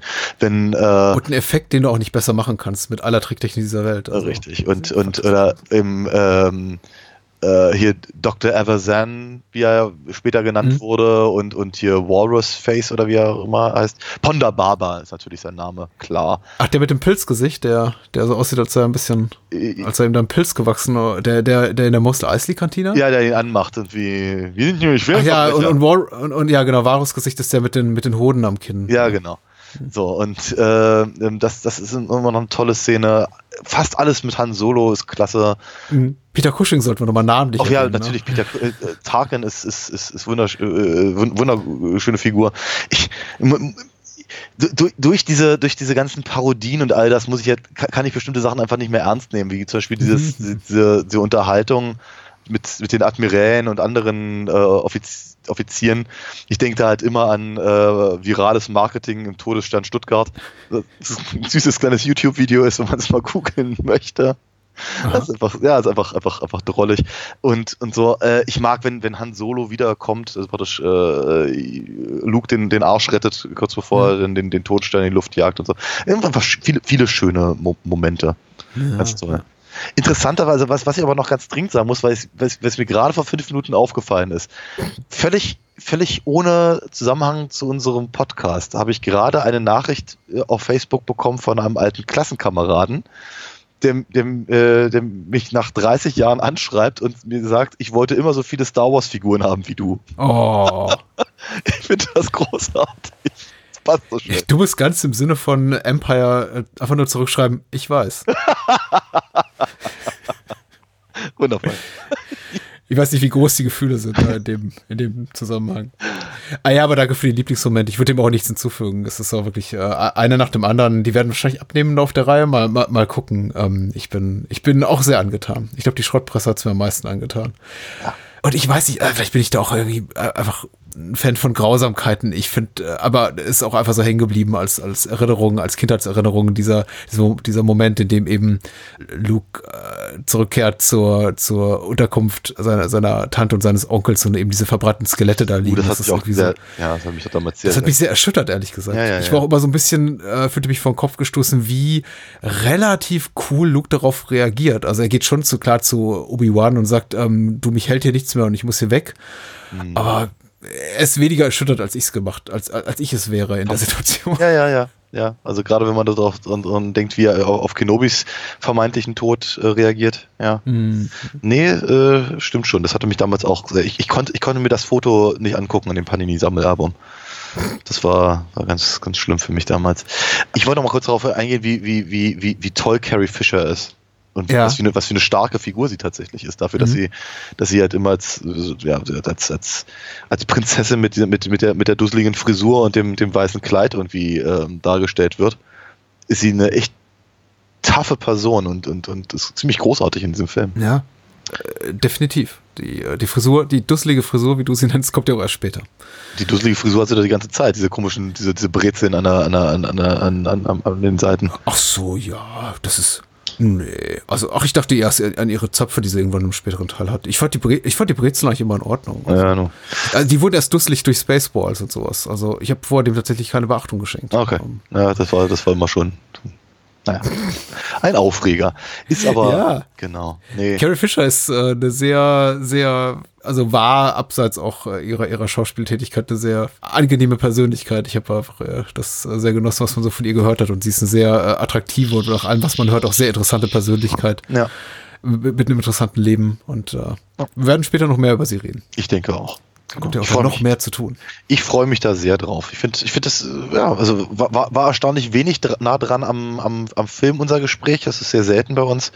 Aber äh, das hat viel, viel Spaß gemacht, mit dir darüber zu reden. Nächstes Mal dann so. Na, In mal einem gucken. Monat plus. Versprich nichts, was du nicht halten kannst. Ja, wir werden sehen. Ich denke auch mal, das Problem, ich habe das aber auch schon befürchtet, bevor wir überhaupt angefangen haben und das jetzt irgendwie, unser Gespräch hat vor weit über zwei Stunden angefangen, äh, dass es le letztendlich so ein bisschen unbefriedigend sein wird, in dem Sinn, dass ich sage so, mh, eigentlich habe ich über acht von zehn Sachen, die ich gerne erwähnen wollte, jetzt gar nicht gesprochen, aber Ja. äh, es muss eben auch am Ende des Tages auch noch hörbar sein. Plus, äh, wir reden ja wahrscheinlich auch noch über einige weitere Filme aus der Reihe und ähm, Ja, man will ja nicht alles Pulver verschießen zu Beginn. total. Und sag nicht immer, du wirrköpfiger Philosoph zu mir. Äh, bevor wir einen kurzen Teaser machen äh, zur nächsten Episode, den ich dir auch gerne überlasse, weil es wird auch wieder so ein, so ein, so ein Festtagsprogramm, Oh würde ja. ich mal behaupten. Wir Ja. reden unter anderem über, äh, ja, wir reden über zwei Wunschfilme unserer Hörerinnen und Hörer. Ja. Äh, möchte ich kurz darauf hinweisen, dies ist die letzte Episode vor dem Ende meiner Crowdfunding-Kampagne und alle Menschen, die ich bisher noch nicht zu Tode genervt habe und die sagen, ich kann es echt nicht mehr hören, äh, möchte ich inständig darum bitten, falls sie denn das Herz haben und den Geldbeutel beziehungsweise so einen Betrag von rund 21,90 Euro, das ist nämlich die günstigste Version von meinem Buch, die es gibt, äh, sich Columbo Columbo anzuschaffen unter startnext.com slash Columbo. Wie gesagt, das ist die letzte, wenn mich mal Blick auf den Programmplan jetzt irgendwie gerade nicht im Stich lässt, letzte Episode, die vor dem Ende der Crowdfunding-Kampagne am äh, 29. Februar erscheint. Ich glaube, ich habe den Satz so korrekt zu Ende gebracht. Und äh, Klang gut. wer noch Interesse hat und dies hier rechtzeitig hört, an einem Freitag oder Samstag, möge bitte auf startnext.com slash Columbo gehen und äh, mich und mein geplantes Columbo-Buch unterstützen. Und ich, Entschuldigung. und ich unterstütze genau diesen Antrag. Ich finde das, ich finde das ganz, ich finde das wichtig. Also äh, macht das, äh, ge gebt, gebt dem, dem Patrick euer Geld. Ich habe es auch schon getan für zwei Bücher. Ach, danke schön. Äh, Es würde mich sehr freuen. Und äh, mindestens genauso freue ich mich einfach darauf, äh, mit dir nächste Woche wieder zu sprechen. Genau. Über zwei tolle Filme. Und ich überlasse dir, den, den äh, einen der beiden Titel anzukündigen. Ja, ich dann mach- ich nehme die Reste. Sehr, das ist gut. Ich, äh, ich mache es mir mal einfach und äh, sage, wir reden einmal über Copland äh, aus dem Jahr 1997 von James Mangold äh, mit Sylvester Stallone, Robert De Niro, Ray Liotta, Ja. Harvey Keitel ist mit drin Ja, und Michael Rappaport, wenn ich mich recht entsinne. Ja, alle sind so dabei. Ich finde es überraschend, das haben wir eben bei unseren Patreon- und Steady-Spendern zur Wahl gestellt und die haben entschieden, ja, das machen wir. Und das hat mich ein bisschen überrascht. Cool. Aber nicht im Negativen. Also ich bin sehr gespannt und weil wir besonders großzügig sind, machen wir eben auch noch den Wunschfilm, der Platz 2 gelandet ist äh, nächste Woche. Wer da wäre? Söldner kennen keine Gnade, den Originaltitel in Kantonesischen spreche ich jetzt nicht aus, von Choi Hark aus dem Jahre 1980. Auch das wird Noch ein hoffentlich ein Spaß. Entschuldigung, der war schlecht. Sehr schön, sehr schön. Äh, nicht wirklich. Nee, ist ein guter Gag. Ich sollte einfach auf, der, auf den Punkt beenden. Aber ich weiß nicht, wie ich das, wie ich das geschnitten kriege. Ah, mach's nicht. Sag einfach okay. Tschüss. Bye, bye. Möge die Macht mit euch sein.